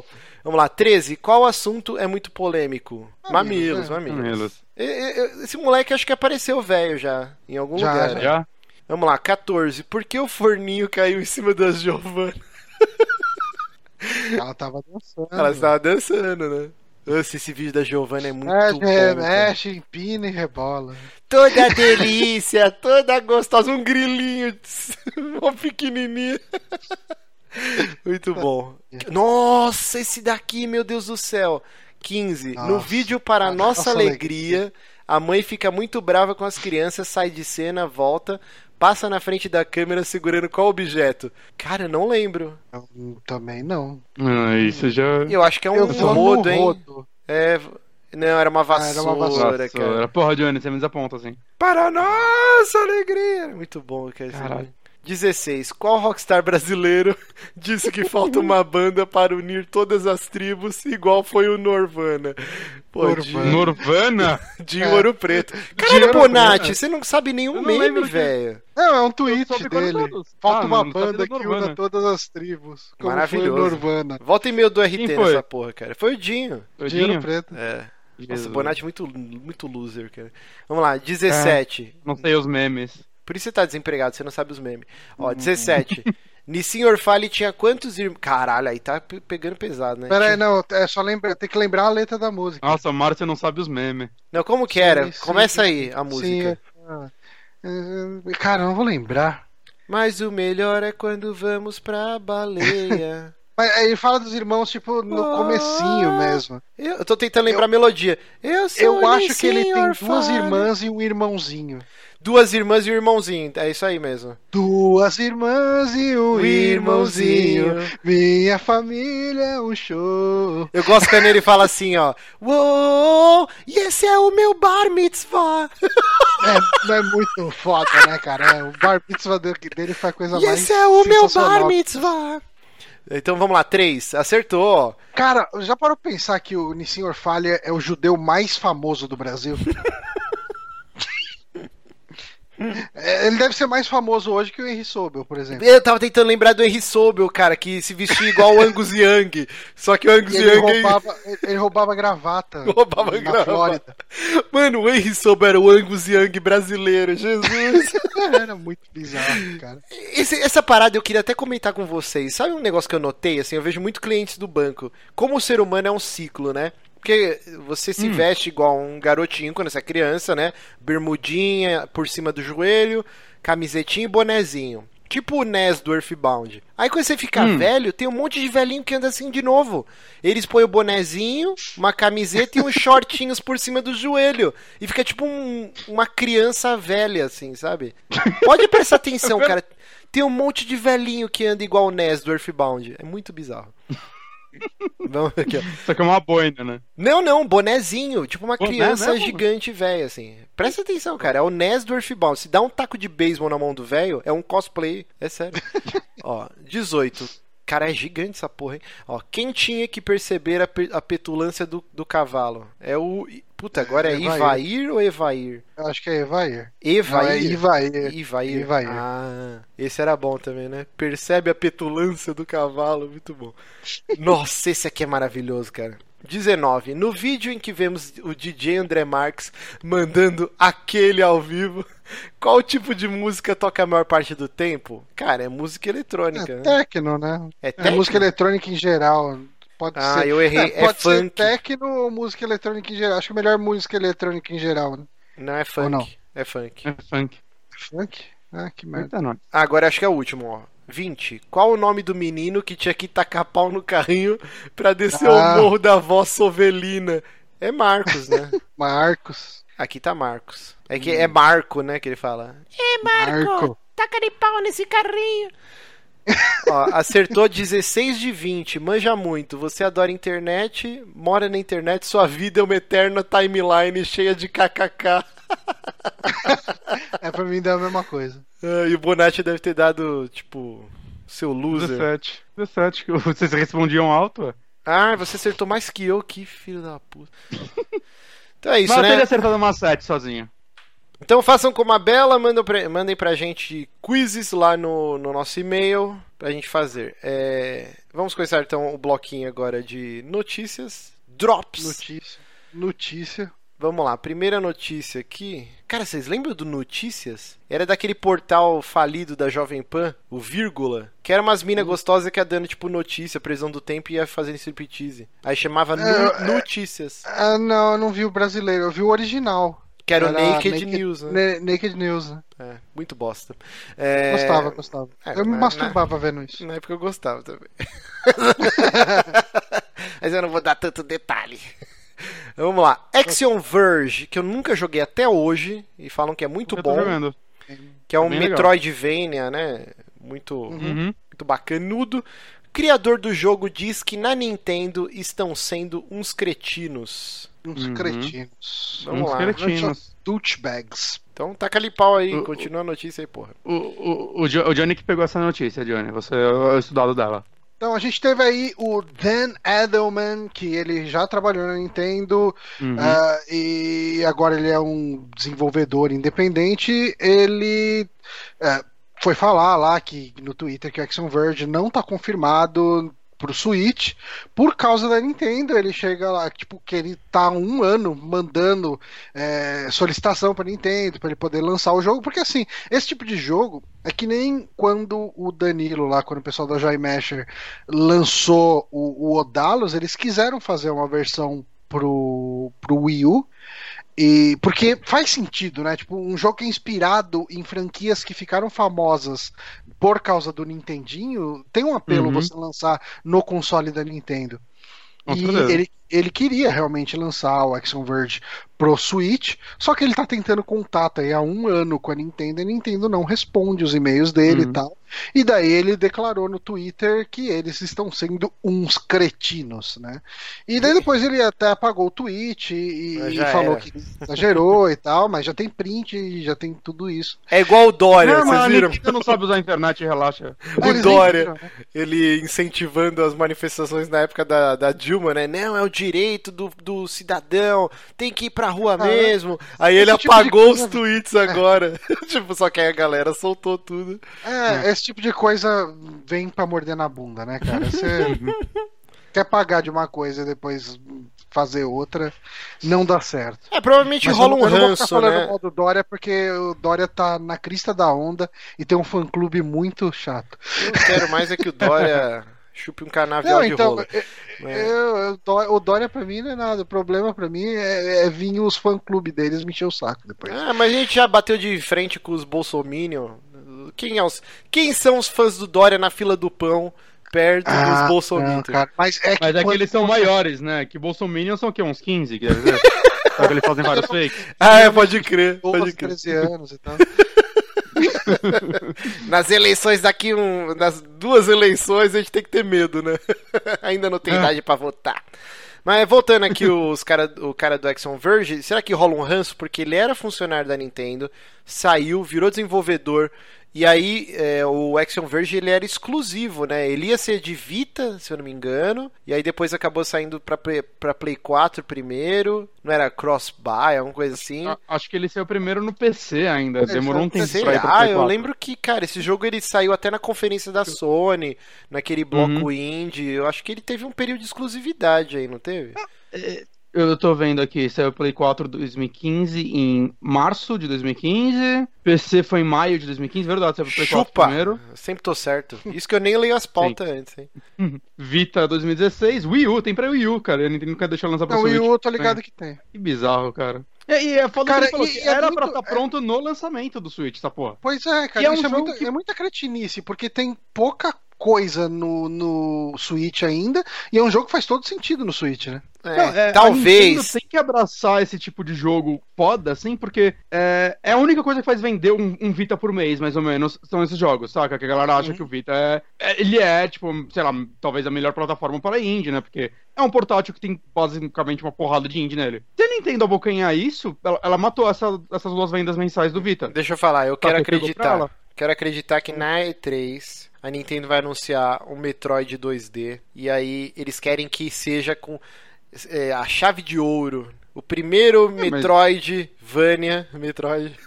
Mas você sabe, você sabe que na internet tem comentado, ó, tem uma galera comentando que eles não estão liberando o Action Verge só porque a Nintendo planeja lançar um Metroid Ah, eh, 2D. Caralho. tipo, Que seria assim, uma mas é- cretinice foda, assim. Ele estaria certo se for esse motivo. é, não, seria bem cretino, realmente. Uhum. Porque, assim, cara, tipo, o tanto de venda que um Action Verge rouba de um Metroid. Cara, geralmente tem. fã de Metroidvania compra qualquer jogo que é Metroidvania. Então ele vai comprar os dois. É, Exato. bizarro. Então. Mas eu- É, cara, é meio, é meio triste, porque é um momento que o, que o Switch tá com muito pouco jogo. Uhum. E esse tipo de coisinha aqui, tipo, assim, ele não. Com certeza Action Verge não é um jogo que vem de console. Mas se você tem lá um console e não tem o que jogar nele, pô, por que não comprar, e, né? E, e o problema não é só o Action Verge, né? Que, tipo, se tá acontecendo isso com ele, tá acontecendo com outros também. Esse é o problema. Sim. é né? bizarro. E a Nintendo não pode se dar esse luxo agora. Ela nem pode. deveria, cara. Tem que Uhum. Vamos lá, a próxima notícia aqui. Esse é um jogo que eu vou comprar no dia que sair. Por algum motivo maluco do destino, do mesmo jeito que existe ornitorrincos, foi anunciado um- uma versão de aniversário, né? Eu coloquei lá remake e me corrigiram no Twitter. Não é remake. É, sim, eu me expressei errado. É que vai sair uma versão de aniversário de Mas, Night é. Trap. 25 anos já dessa porra. Meu Deus, como estamos velhos. Caralho. E vai sair pra Play 4. E meu Deus, Vai eu ser vou, com- físico, cara. eu vou comprar Vai ter uma essa edição porra. limitada física. Eu quero físico essa Nós porra. vamos jogar essa merda juntos fazendo streaming, cara. Cara, Ah. ia, ia funcionar bem. O foda é que, o foda é que faz... hum, eu acho que não. Porque a gente não vai ver na hora. Não, não, mas eu tô achando, pensando em fazer presencial, hein, cara. Ah, não, tem que ser presencial. Quantas Tem- tem horas de duração deve eles ter vão essa mudar. porra? Uma então, coisa- ele tem Uma hora e coisa meia, de 90 minutos de vídeo gravado. Agora, Exato. parte desses vídeos acontecem simultaneamente. Eu não sei quanto que é o tempo de jogo. Eu joguei é esse uma jogo na época, assim. Eu tive um Sega CD. Rico, E. Hã? rico. Eu tenho um Sega. CD Eu, ainda. eu achei que você tinha falado Kiko. Tipo, Também. E o Kiko. né? E o Kiko. É, mas na época, eu assim, eu, eu aluguei esse jogo na febre. Eu falei, caralho, mano, jogo, tudo em filme, violento, não sei o que e tal. É o futuro!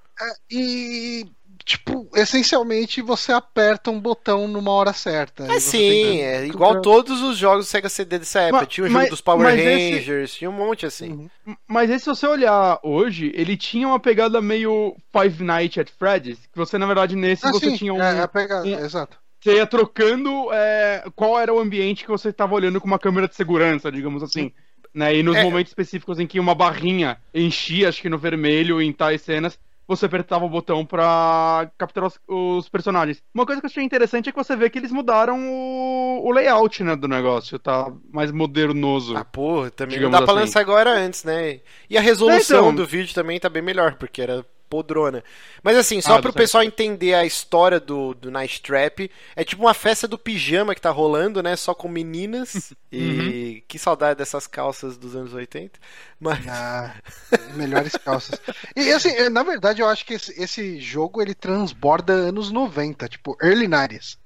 É, bem tipo a época do Full House no comecinho, né? É, Tipo, é bem isso. né? essa é a pegada. Mas aí essa casa é invadida por essas criaturas bizarras, aí tipo uns ninja do satanás, e aí você tem que salvar as garotas, né, pelo circuito de vigilância da Uhum. casa.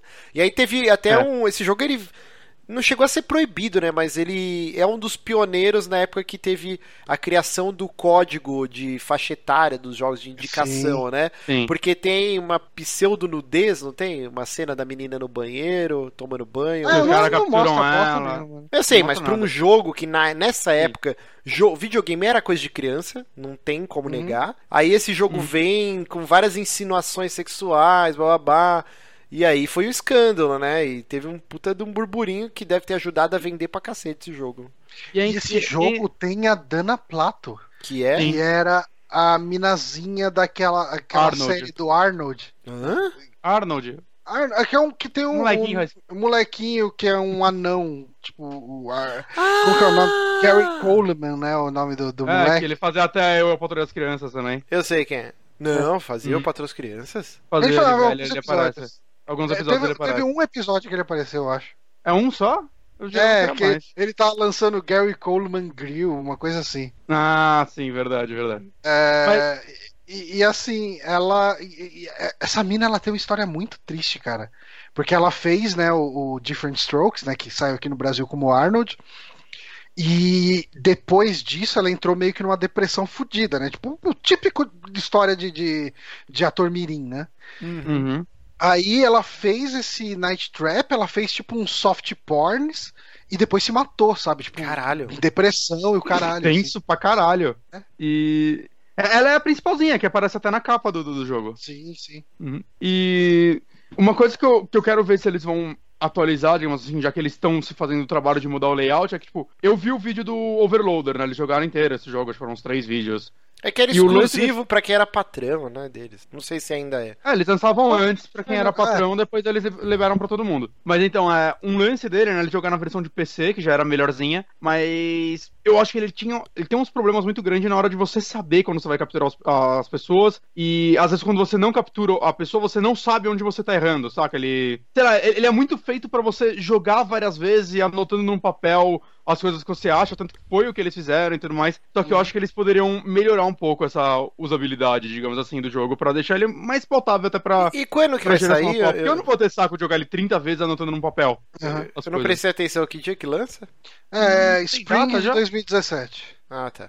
Que Então é. vai ser o nosso outono. Isso. É, então agora já. É, A gente tá no outono, não tá? então. É, muito fiquem em breve. ligados aí, em breve faremos um, uma E jogatina. uma coisa que eu achei foda é que ele vai sair pra Play 4 em edição física. E eles copiaram a caixa do Sega CD, né? Tipo, só não Uhum, botaram. Sega CD escrito, mas eu achei muito Uhum. legal. Com aquela paradinha é, amarela, né, do lado, assim. Muito Sim. foda. Tem duas É, versões, tem né? duas caixas. e né? uma A, a- a azul, a azul era de jogos de Sega CD puro e a amarela era dos jogos de 32X Sega CD. Muito bom. Vamos para a próxima notícia. É, vocês dão essa notícia que eu preciso fazer muito um xixi, cara. Então, taca ali pau aí. Te fode aí, te fode aí. Tchau. Vai pra, direto pra próxima? Pô, pensei que você queria qual que comentar é, essa. A do Andrzej Stepovski. É assim que se fala o nome dele? É, eu quero que seja Acho que é agora. Andrei. Acho que é Andrzej Stepovski. Tem que fazer com esse É. sotaque. É, tem É, muita que resumindo. sabe? Muita consoante seguida, cara. Vai tomar no Muita cu. consoante. Mas ele tá num show de mimimi contra os jogos do Witcher Uhum. meio chato já, né? Porque há um tempo atrás ele fez uma declaração falando que ele se arrependeu de ter vendido os direitos, porque agora as pessoas veem o Witcher, ele- eles acham que os livros são baseados nos jogos e tudo mais, e ele negociou muito mal porque ele pegou o dinheiro na hora, né? Ao invés de querer Vai pegar porcentagem de lucro. porcentagem, né? O que nessa parte dá pra entender, né? Porque, ah, uma galerinha aí que pirateia jogo no cu da Polônia quer comprar seu livro e fazer um jogo sobre ele. Tá, dá o dinheiro na frente, pelo amor de Deus. É. Saca? Eu, eu- entendo esse lado, beleza. Não tinha como ele imaginar o que se, se tornou o que se tornou. Uhum. Agora ele, ele voltou a atacar, digamos assim. Deixa. Aqui, o depoimento dele que ele deu foi: a crença amplamente espalhada pela CD Projekt Red Red de que os jogos fizeram, é, me fizeram Os popular jogos me fora da, fizeram popular. é, fora da Polônia é completamente falsa. Eu fiz os jogos populares. Todas as minhas traduções para o ocidente, incluindo inglês, foram publicadas antes do primeiro jogo. Cara, É, cara, é, é muita babaquice, né? Ele ficar falando isso. Tipo, dá até um ranço. Tipo, dá até menos vontade de ir atrás dos livros, né? exato, cara, porque, tipo, meu, é, é meio. É que é foda que ele é velho, saca? Então você entende esse pensamento vindo de um velho, mas é que ele é um velho que não para de falar agora. Porque, cara, vendeu mais livro por causa disso, não tem como ele falar que não. A popularidade dele Pois com é. certeza cresceu. Os livros dele não vinham pro Brasil antes do, dessa parada, saca? É aqui você tem todos os livros e aparentemente vendem bem, porque estão lançando com mais de uma capa diferente e tudo mais. Uhum. Saca? Witcher, não tem como ele falar que o Witcher era mundialmente tão conhecido quanto ele é hoje. Mas peraí, eu cheguei coisa- agora. Vocês leram a parte que o escritor do metrô falou? Eu ia falar Ah, disso agora. Nossa, que lá. maravilhoso isso, meu Deus. Caralho, ele deu um tapa na cara do Andrei Pispovski. que puta que pariu. O Dmitry Glukovsky. É tudo Glukovsky, sei lá. Tomar no É, o cu o nomes. dele- o dele é mais fácil de falar. É Glukovsky. Dmitry Glukovsky. Então vamos lá, Dmitry Glu- Hum. Glukovsky, que é o escritor do Metrô 2030 2033, que é um livro maravilhoso, a gente já indicou várias Tem vezes. que ler aqui. ainda. Muito Ainda bom. não li, mas o jogo é ótimo. Ele falou aqui, ó, eu, é, coach, né? Eu acho que ele está totalmente errado, que ele é um filho da puta arrogante. Sem a franquia eu de também acho. Sem a franquia de jogos, a série Witcher nunca teria essa quantia insana de leitores internacionais que tem. E não é só sobre a imprensa de games e o barulho que isso cria. É o sentimento de algo bom, grande e impressionante saindo. Isso atraiu as pessoas. Ele teria continuado um fenômeno local do leste europeu sem isso. Eu- É, eu mas isso é verdade. Mas ele nunca teria É. chego. Ah, Não, tá. é porque ele é. Porque a Polônia, tipo, a Polônia é leste europeu, né? Não, não, é Sim, que ele era um fenômeno naquela região. É que vocês não deixaram eu terminar a frase, porra, aí ficou sem sentido, ó. Ele teria É que você continuado. falou, não entendi. Ele, ele teria continuado um fenômeno local do leste europeu sem isso, mas ele nunca teria chegado ao ocidente. E o mesmo vale para os meus livros da série Metro. Muito bom, Uhum. muito bom. E, É, e é, ele continua é- falando. E é, e é engra- e é Eu legal, vou né, buscar que um cigarro, já volto, rapidinho. Vai lá. Eu- Eu achei legal que o Dimitri ainda falou dos jogos dele. Ele falou: ó, os jogos acabam nem se prendendo tanto aos meus livros, né? Eles usam como base o primeiro livro e tudo mais, mas eles têm uma alma própria e eles fizeram ótimos jogos com isso. Mas a, a minha série de livros também cresceu muito por conta disso, saca? E, e a parte que ele fala sobre criar um sentimento de algo bom é verdade, cara, porque o Andrei aí, ele, ele criou livros maravilhosos. Witcher são livros muito bons. Sim. E esses livros originaram jogos incríveis, saca? E uma série de TV merda, beleza. Mas. Vai ter um filme agora, Mas vai ser bom, vai ser bom. Tomara. Mas então, é. Saca, ele, ele podia estar aproveitando isso, saca? Ele é o autor dessa porra. é- tudo existe por causa dele. Para de chorar, filha da Mas puta. isso daí, sabe que que é uma outra geração, Velho. cara. Ele é veinho, é tipo o o Tolkien. É velho. o Tolkien, ele não. Quando ele escreveu O Senhor dos Anéis, tem vários documentários e tal. Ele não conseguia entender é, a, a aura que, que se criou em torno, por, porque assim, os hippies abraçaram o Senhor dos Anéis. E o Tolkien, tipo, mano, vai tomar no cu, sai daqui, que hippie é caso caralho, amor livre. O Tolkien é um maluco que lutou na guerra lá, tava nas trincheiras, Tipo, Sim. ele não conseguia entender a geração, entendeu? E aí ele ficava recluso lá na casinha dele, lá, na casa do caralho. Mas sabe o que... Os Beatles que quiseram comprar os direitos para fazer um filme de Senhor dos Anéis, aí ele, não, sai daqui. É, Graças a Deus, não... né? Não, se isso acontecesse, ia ser engraçado, pelo Ia menos. ser engraçado, e assim, tipo, se você for pensar no, financeiramente, os Beatles nos anos 60 e tal, até o, o final dos anos 60, né, que o Beatles durou só, um, só uma década, eles eram a maior banda do planeta, cara. Imagina a maior banda do planeta. Até hoje eles são sem existir, cara. Não, sim, mas no auge do sucesso os caras chegam, ó, a gente sim. ama a sua obra literária, a gente quer transformar essa porra num filme. Você vai vender livro pra caralho, tipo, já vendia, né? Tipo, teve uma pesquisa uhum. que o Senhor dos Anéis só vendia menos que a Bíblia lá na, no Reino Unido e tal. Caralho. Isso antes dos filmes, tá? Então, tipo, hum. mas ele falou: não, vai tomar no cu, não vou vender direito, não. Tanto que foi um puta treta pros caras conseguirem os direitos depois. O filho do Tolkien até hoje segura os direitos do Silmarillion. É por isso que não existe hum. filme, não existe porra nenhuma. Então, é uma outra mentalidade. É um veinho que ele criou lá as lendas dele, do folclore, bababá, Witcher e ele não consegue entender como os meus livros que eu fiquei anos escrevendo e os caras fazem esse joguinho, coisa de criança. Na cabeça dele não deve entrar. Mas, mas sabe o, o, que ele tá parecendo também? O problema é que assim, ele vendeu os direitos, ele quis vender, ele vendeu, né? Eu falei aqui antes de você voltar que ele já tava chorando um tempo atrás que, ah, me arrependi porque eu negociei mal, eu quis o dinheiro na hora ao invés de querer direito do porcentagem de lucro e tal, né? O que dá para entender, né? Porque uhum. uma galerinha no cu da Polônia queria fazer um jogo do seu livro, dá o dinheiro na frente. Mas ele tá me lembrando muito o Alan Moore também, cara, quando começa a falar merda dos filmes que ele fala que ele nem assiste os filmes, nem quero o dinheiro dos filmes, vai tudo pro meu sócio, não quero essa porra, eu escrevo quadrinho, é tudo uma merda, e beleza, a maioria é uma merda. Mas saca, tipo, puta, como você é mala, cara. Faz seu trabalho e cala a boca. É, eu não entendo essa galera, cara. Tem, que ser mala. É... Cara, mas você sabe o que, que eu acho que rola? Eu, eu acho que rola de verdade Ciúmes. Uh, inveja, é ciúmes. É. Tipo, porque o, os jogos com certeza fazem mais sucesso que, que os livros e dinheiro. E, e, eu acho que ele vê assim, como que esses caras que estão usando a minha obra conseguem fazer mais sucesso do que eu com a minha obra. Uhum. Sabe? Tipo, deve uhum. rolar um lance meio de ciúme, de inveja, sabe? Com tipo... certeza, mas com é, certeza. e conflito de gerações também, né? Tipo. É. É, é Talvez triste, se ele não tivesse sido tão pau no cu e elogiasse, fala, pô, os caras iam entrevistar, porra, adoro jogos, eu não jogo, mas o, o meu filho jogou, a minha neta jogou. Tipo, se ele é. fosse gente boa, eu tenho certeza que os caras da CD Project Red talvez renegociassem um contrato, dessem uma parte de royalties de venda. Não renegociassem, ou... mas. Ou iam chamar ele para escrever algumas promover, quests, né, ou promover alguma coisa. É, vamos trabalhar junto agora Sim. de novo, então, com um negócio que vai ser bom pros dois. Porque vai ser bom pros dois, saca? Uhum. É ele, ele, uma obra gigantesca e fantástica que é o Witcher nos, nos games também. Aconteceu por causa dessa união, então por que eles não iriam ter interesse em trabalhar juntos de novo, né? Ou algo do tipo. Sim, sim. É, bom. é meio triste isso. É, mas fazer o quê? Velho, né? Velho é foda. Velho. Velho é complicado. Vamos, a Jéssica já veio pegar aqui o Switch. Devolve meu videogame. que é seu, seu nariz. É, vamos cortar uma aqui? Ou... Bora cortar uma. Vocês querem falar dos sindicatos roteiristas? Eu não é, tenho muito o que falar a respeito, mas assim, o sindicato dos roteiristas vai entrar em greve. Se pá. E... É, mas a última vez que isso aconteceu foi bom, né? De modo geral. É, é desinflou as séries, né? Por, é. é. Bom, vamos falar dessa porra então, velho. É, corta a próxima. Corta é porque assim, a última vez que isso aconteceu foi lá na época que o Lost tava para sair, acho que a quarta temporada, uma coisa assim. Quarta, que é a mais curta, inclusive. E, e quem não lembra, todas as séries tinham, sei lá, arquivo X, cara, 20 e tantos episódios Quatro por temporada. Episódios, o Lost mesmo, até a terceira temporada eram 25, tem acho que uma temporada tem 28.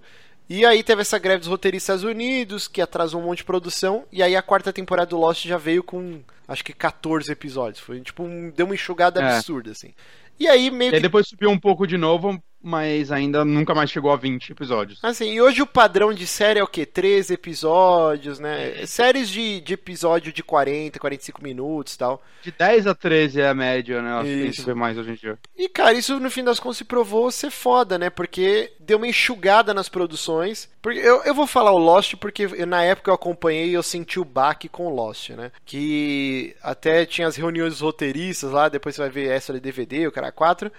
Tipo, os caras sentavam e falavam assim: Porra, e esses números da loteria aí do Hurley? Ô, isso aqui é legal, vamos amarrar com o maluco que tá no farol, com não sei o que, não sei o que lá. Ai, vai passar o pássaro? Pô, esse pássaro aí, mais pra frente a gente faz um episódio. Aí faz o episódio da Kombi, que tipo, não tem sentido nenhum. Só pra tocar Nenhum. o chitãozinho chororó lá. Cara, esse E episódio achar cerveja velha. E achar a cerveja velha. Tipo, e aí, de repente, os caras falam: não, meu, teve a greve dos malucos, a gente vai ter que reduzir o escopo, cancela todas essas bobageiras aí, vamos dar um final pra série e deu o que deu, E né? saíram boa parte dos roteiristas também, né? Não teve um lance assim? Não, é- do que saiu eu não sei. Eu sei que eles tiveram que renegociar todos os contratos. Então, Até tá tendo um eu puta acho que teve uma boicote. troca aí. Esse problema todo agora, pelo que eu tava pesquisando um pouquinho, é porque a Netflix e acho que a Amazon, Amazon Prime, sei lá, o serviço deles, eu não lembro o nome agora, eles pagam um valor abaixo da tabela para as produções. E aí acho que esse é um dos motivos dessa greve agora. Mas, cara, essa É, semana foi uma loucura, eu não. não- sinceramente, eu não estudei tanto pra, pra gravar hoje, não. Também não. Mas, mas eu não sinto que vai ter uma- um impacto tão grande quanto teve a primeira, saca? Porque ah, eu sentia que precisava diminuir os episódios. É, agora, sei lá, da forma que tá, tá ok. Então talvez seja mais pra melhorar a vida deles mesmo lá. Não sei. Cara, Bonatti gera- criou um gerador de lero-lero agora. Nossa senhora, velho. É, não sei. Como que é o meme do cachorro? Só o futuro vai saber, né, meu? Será que eu fui por aí? Ai, meu Deus do céu. Mas é isso, gente. Vamos pra última? Vamos pra Vamos pra última. É, última. talvez a gente não É, devia, não devia nem ter lido essa notícia aqui que a gente falou porra nenhuma. Tá, e qual É. que vai ser a última notícia? Não sei. Eu vou falar Ah, do, do Call of Duty, porque o, o Gênio Takeda lá que faleceu, faleceu Ah, se aposentou, né? Johnny com matando os 45 anos de idade, tipo, 45 anos de carreira né, na, na Nintendo. A, a gente não levantou muito sobre a carreira dele, né? Ele foi o cara que fez o Punch Out, né? Game designer de Uhum. Punch Out, e de e, e ele é o acho que engenheiro-chefe por trás do Wii. Ah, mas a gente não sabe muito mais além disso, então eu acho que a gente pode pular direto para falar do Call of Duty. Ô, World Bonatti, você não separou aqui o trailer do, do Call of Duty, cara? Você já foi melhor. Não, é, então, tá- então, então, eu não separei porque normalmente a Activision derruba vídeos com trailers. O Jim Starlin, mesmo quando ele vai falar de Call of Duty, ele coloca qualquer shooter genérico, ele coloca na tela, qualquer Não. shooter é tudo igual. Fuck the police. Eu É, vou botar o trailer Porque eles aqui. costumam derrubar. Ah, Bota é, não, bota Ou não. você Depois pode gente cagar pra tudo que eu falei. Já É, botei. depois a gente vai ter dor de cabeça. Vai aqui, nada, né? não vai. O Márcio que vai ter que correr atrás se der merda. É, é, é, eu, eu, eu abro uma disputa lá. Mas vamos lá, vocês assistiram. Bom, isso aí já tinha sido noticiado há muito tempo. Mesmo sendo o jogo mais vendido de 2016, a Activision ficou infeliz com os resultados do Infinity A Warfare. queda, né? Oi? É foda. A queda, né, cara? Tá caindo todo ano, então eles têm que fazer algo a respeito. Não, mas é Uhum. bizarro, né, cara? Mesmo o jogo mais vendido de 2016 e os caras não ficaram felizes. E aí eles abandonaram, pelo menos é, a Treyarch, aí que vai lançar esse jogo, abandonaram o estilo futurista e vai voltar para as raízes da, da franquia do primeiro COD, que acho que é 2002, 2003, eu não lembro, mas eu joguei quando lançou. Eu era um grande fã da série e eu confesso que eu dei uma cansada ultimamente. Mas eles vão voltar pra guerra, é, Segunda Guerra Mundial. Uhum. E aí. O que eu, eu acho interessante, eu, eu, eu gostei. Ah, a, porque- gente, a gente não tem bons jogos de Segunda Guerra hum, há duas Recente. gerações, sei lá. Né? Exato, exato. Faz tempo. Duas gerações, tá maluco? Geração passada foi só isso. De- Segunda geração Guerra? Do Play, do Play 3 do 360? Não. É, Daí começou, acho que o último jogo de Segunda Guerra que eu lembro relevante, acho que foi o World at War. Não, então, teve o World at War, teve o Call of Duty 3. Ah, é, tá certo, falando merda. É porque assim, ó, quando. O 3 é começo da geração. É, o, o, o 3 e o, e o World at War é começo da geração, tá certo. É, a O World at geração- War, na verdade, veio depois do Modern Warfare 1, né? Mas. Sim, sim. É porque era. Era Treyarch, né? Porque Ah, nessa época revezava. Infinity. É, Infinity Ward e a Treyarch. E os, e os famosões eram sempre da Infinity Ward, né? Que é o Modern Warfare e tal, e a Treyarch era meio que o patinho feio. E agora mudou, né? A Treyarch é a mais amada, que os jogos são mais elogiados, uhum. mais vendidos. Se eu não me engano, a Treyarch que criou esse modo de zumbis que virou marca consagrada de todos agora. É, no, no World at War, acho que foi, foi o primeiro, primeiro né? A gente jogava junto, uhum. a gente jogava o modo zumbi. Uhum. É, cara, eu fico contente, assim, eu gostei bastante do, do trailer. Tá letras garrafais falando que tá na engine do jogo e tá bonito pra caralho. É. Uhum. Tá. É, o, o meu problema, assim, é. O que tem que mudar em Call of Duty pra mim é um pouco a estrutura do jogo, cara, porque jogando o último ainda é muito preso a corredor e coisas do tipo, cara, que eu, eu não sei, cara. Sabe, muitas coisas muito importantes do jogo você nem precisa mexer no controle direito. Então, eu sinto que aos poucos sei, eles estão mudando isso. O, o é, Infinity Warfare, você chegou a jogar? O sim, último. sim, eu falei dele com você. Sim. Então, cara, eu já achei que ele era bem mais aberto, assim, para você explorar o cenário. Ele tinha não o lance da sua base, das telas com a nave, o mapa meio Mass Effect que você escolhia a ordem das missões. Teve é, aquele Black Ops 2 si é... também. Era muito corredor ainda, cara. Não, sim, o Black mas Ops 2 eu não joguei ainda. Black Ops 2 tinha umas ideias bem legais que depois eles abandonaram, que é, você é, também escolhia isso. a ordem e conforme as decisões que você tomava alterava um pouquinho a história do jogo. E em algumas missões, por exemplo, você manda, podia mandar um time para fazer ou jogar ela. E aí, por exemplo, ah, resgata um, um maluco que tá preso num, num, quarto. Aí você ia lá, controlava uns soldados whatever que não estavam no modo história. E aí, se você resgatasse esse cara, ele aparecia no modo história. E alterava alguns objetivos. Tinha umas ideias bem legais, cara, no Black Ops 2, mas meio que abandonaram. Mas, mas, mas uma coisa interessante desse é que eles falaram que não vai ter regeneração automática de vida no single player.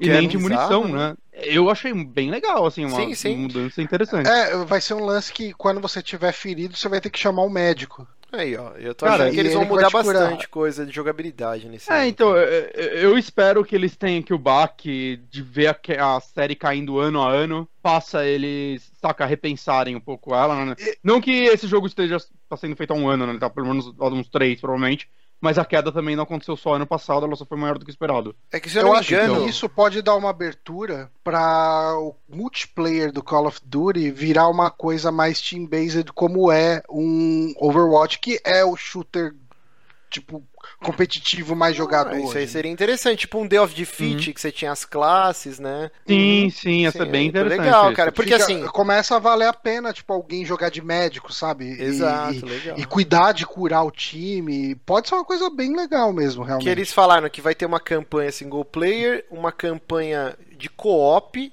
que vai ser uma outra história. Aí vai ter o modo zumbi e também o modo multiplayer, multiplayer. normal. Que aí eu... o Johnny trouxe uma luz aí que eu não tinha pensado. Se eles tiverem.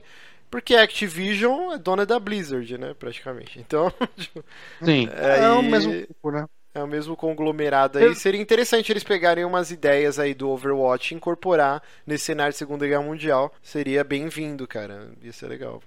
Eu espero mesmo também que eles tenham, sei lá, cara, caprichem no roteiro, porque acho que o último Call of Duty que eu gostei da história foi o primeiro Black Ops. Ah, não, isso eu discordo completamente. Por mais que hum... esteja de saco cheio, as campanhas sempre é... Eu acho genéricas pra caralho. É, genérico é porque é um soldado de um homem só, um exército de um homem Não. só, matando todo mundo, então. e vai ser sempre essa porra. Mas eu, eu gosto... o, que, o, que, vazou, o que vazou dessa história até agora é que você é um cara que não é um soldado mesmo, e meio que por alguma coisa que vai ser exposta no plot, você tá na guerra e conheceu meio que esquadrão ali e vai lutar na guerra juntos com, é igual os caras. Todos os caras que foram lutar na Segunda Guerra. tipo, era tudo moleque. É. Tipo, mas que... eu não, não, não, não que... mas ele não é, não é tipo um cara que foi treinado no exército, nem nada, sabe? Eu, eu acho que para mim, o... desde que eu joguei Spec Ops The, The Line, é, todos os jogos de guerra caíram pra mim. Todos. Não, então, mas assim, aí que tá, gente. Porque é um roteiro tão acima, cara, que eu comecei a ver o caralho, velho, dá para trabalhar com a ideia de guerra uma parada muito foda, saca? E eu não vejo as grandes produtoras explorando mais isso. Então, mas aí que tá. É, A Tá guerra do. A guerra do Vietnã e Segunda Guerra Mundial tal é, são diferentes das guerras modernas, né? Tipo, que você tem o conceito do Marine lá, do, do jovem americano que ele entra pro exército pra fazer carreira e ele vai lá e fica destacado. No Afeganistão, o cara é quatro. Então o cara ele é treinado, né? Nessas guerras Uhum. antigas, era um moleque da fazenda. Até no trailer ele fala Farm Boy, aqui não é o Texas, Sim. Tipo, era um moleque que, pô, você é com o, o. Como que é? Reservista lá, você tem que ir, acabou, tá morrendo um monte de gente. E o cara vai lá sem treinamento, sem porra nenhuma. O, o- assiste o Band of Brothers lá, que é tipo isso, é os caras que. É, sim, sim. É, ma- tinha mas, profissão. mas aí que tá. Band of Brothers já é uma, é uma série que tem uma, um puta roteiro lá no meio, cara. Não, eu Um sei. É que eu- desses personagens e tal. Que, eu não sei, cara. Eu, eu não vejo jogos de guerra. Eu não sei, acho que eu não gosto de história de jogos de guerra, cara. Não iria. Eu acho muito fraco. Ah, Saca? eu Eu, eu concordo. O, o último, o, o Infinite Warfare, né? é o Infinite Warfare o último, né? Sim. Eu acho que ele tem um puta setting legal com a galera em Marte, tipo, porque eu tô trabalhando pra você e tal. Mas o desenvolvimento da história é qualquer coisa. É, O vilão você só lembra dele porque ele é o Jon Snow. Porque você não. Puta que pariu, cara. Te- se colocasse qualquer outro ator lá, você não lembraria que esse jogo tem um vilão. ah, Saca? Eu. eu- Apesar de ter achado- falando, falando em ator famoso, né? Nesse vai ter o Josh Duane- Duhamel, né? Que ele fez os filmes de Transformers, né? Os, acho que os três primeiros. Ah, não, não vi nenhum. Esse maluco não é o marido da Ferg, não? Deixa eu ver aqui, ó.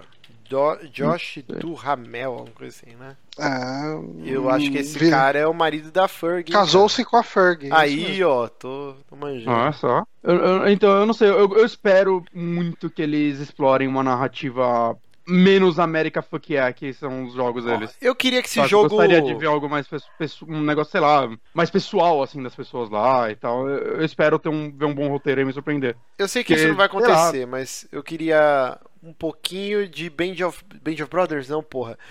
Brothers in Arms, cara, que era uma franquia que eu amava e sumiu. Ia ter um jogo, acho que na geração Morreu, né? passada e desapareceu. Teve um, teve um no 360. Não, mas, no Mas final eu da acho que- geração tava pra sair Ah. e nunca aconteceu. Esse jogo é maravilhoso. Puta que pariu. É, falou muito bem nessa franquia, eu nunca, nunca joguei. Eu joguei um pouco do primeiro que saiu no 360, mas eu não terminei. É muito bom. Mas é Ó, a isso, Nintendo né? acabou de anunciar um 2DS XL, tá? Só pra falar.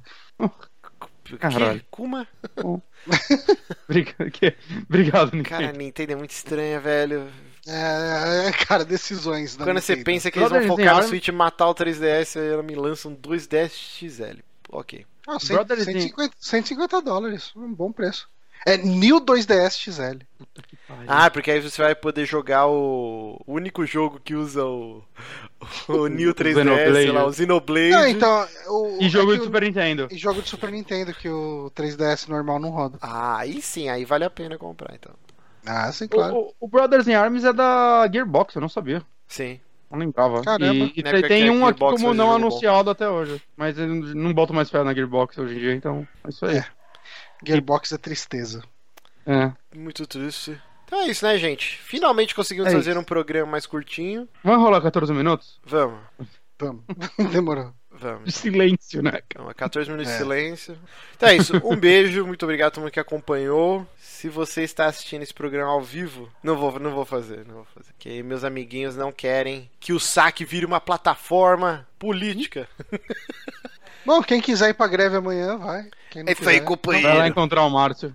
Amanhã. Só, só não ser, só não seja um babaca. Tipo, falar, ah, se você não vai pra greve, você é um cuzão. Ah, Ah, é, não faça isso. Igual o Márcio. Não, eu não faço isso, trouxa. Apesar que você podia ir comigo amanhã, tomar borrachada. Mas, mas é isso. Então, gente, muito obrigado. Um beijo, até semana que vem e tchau. Era o...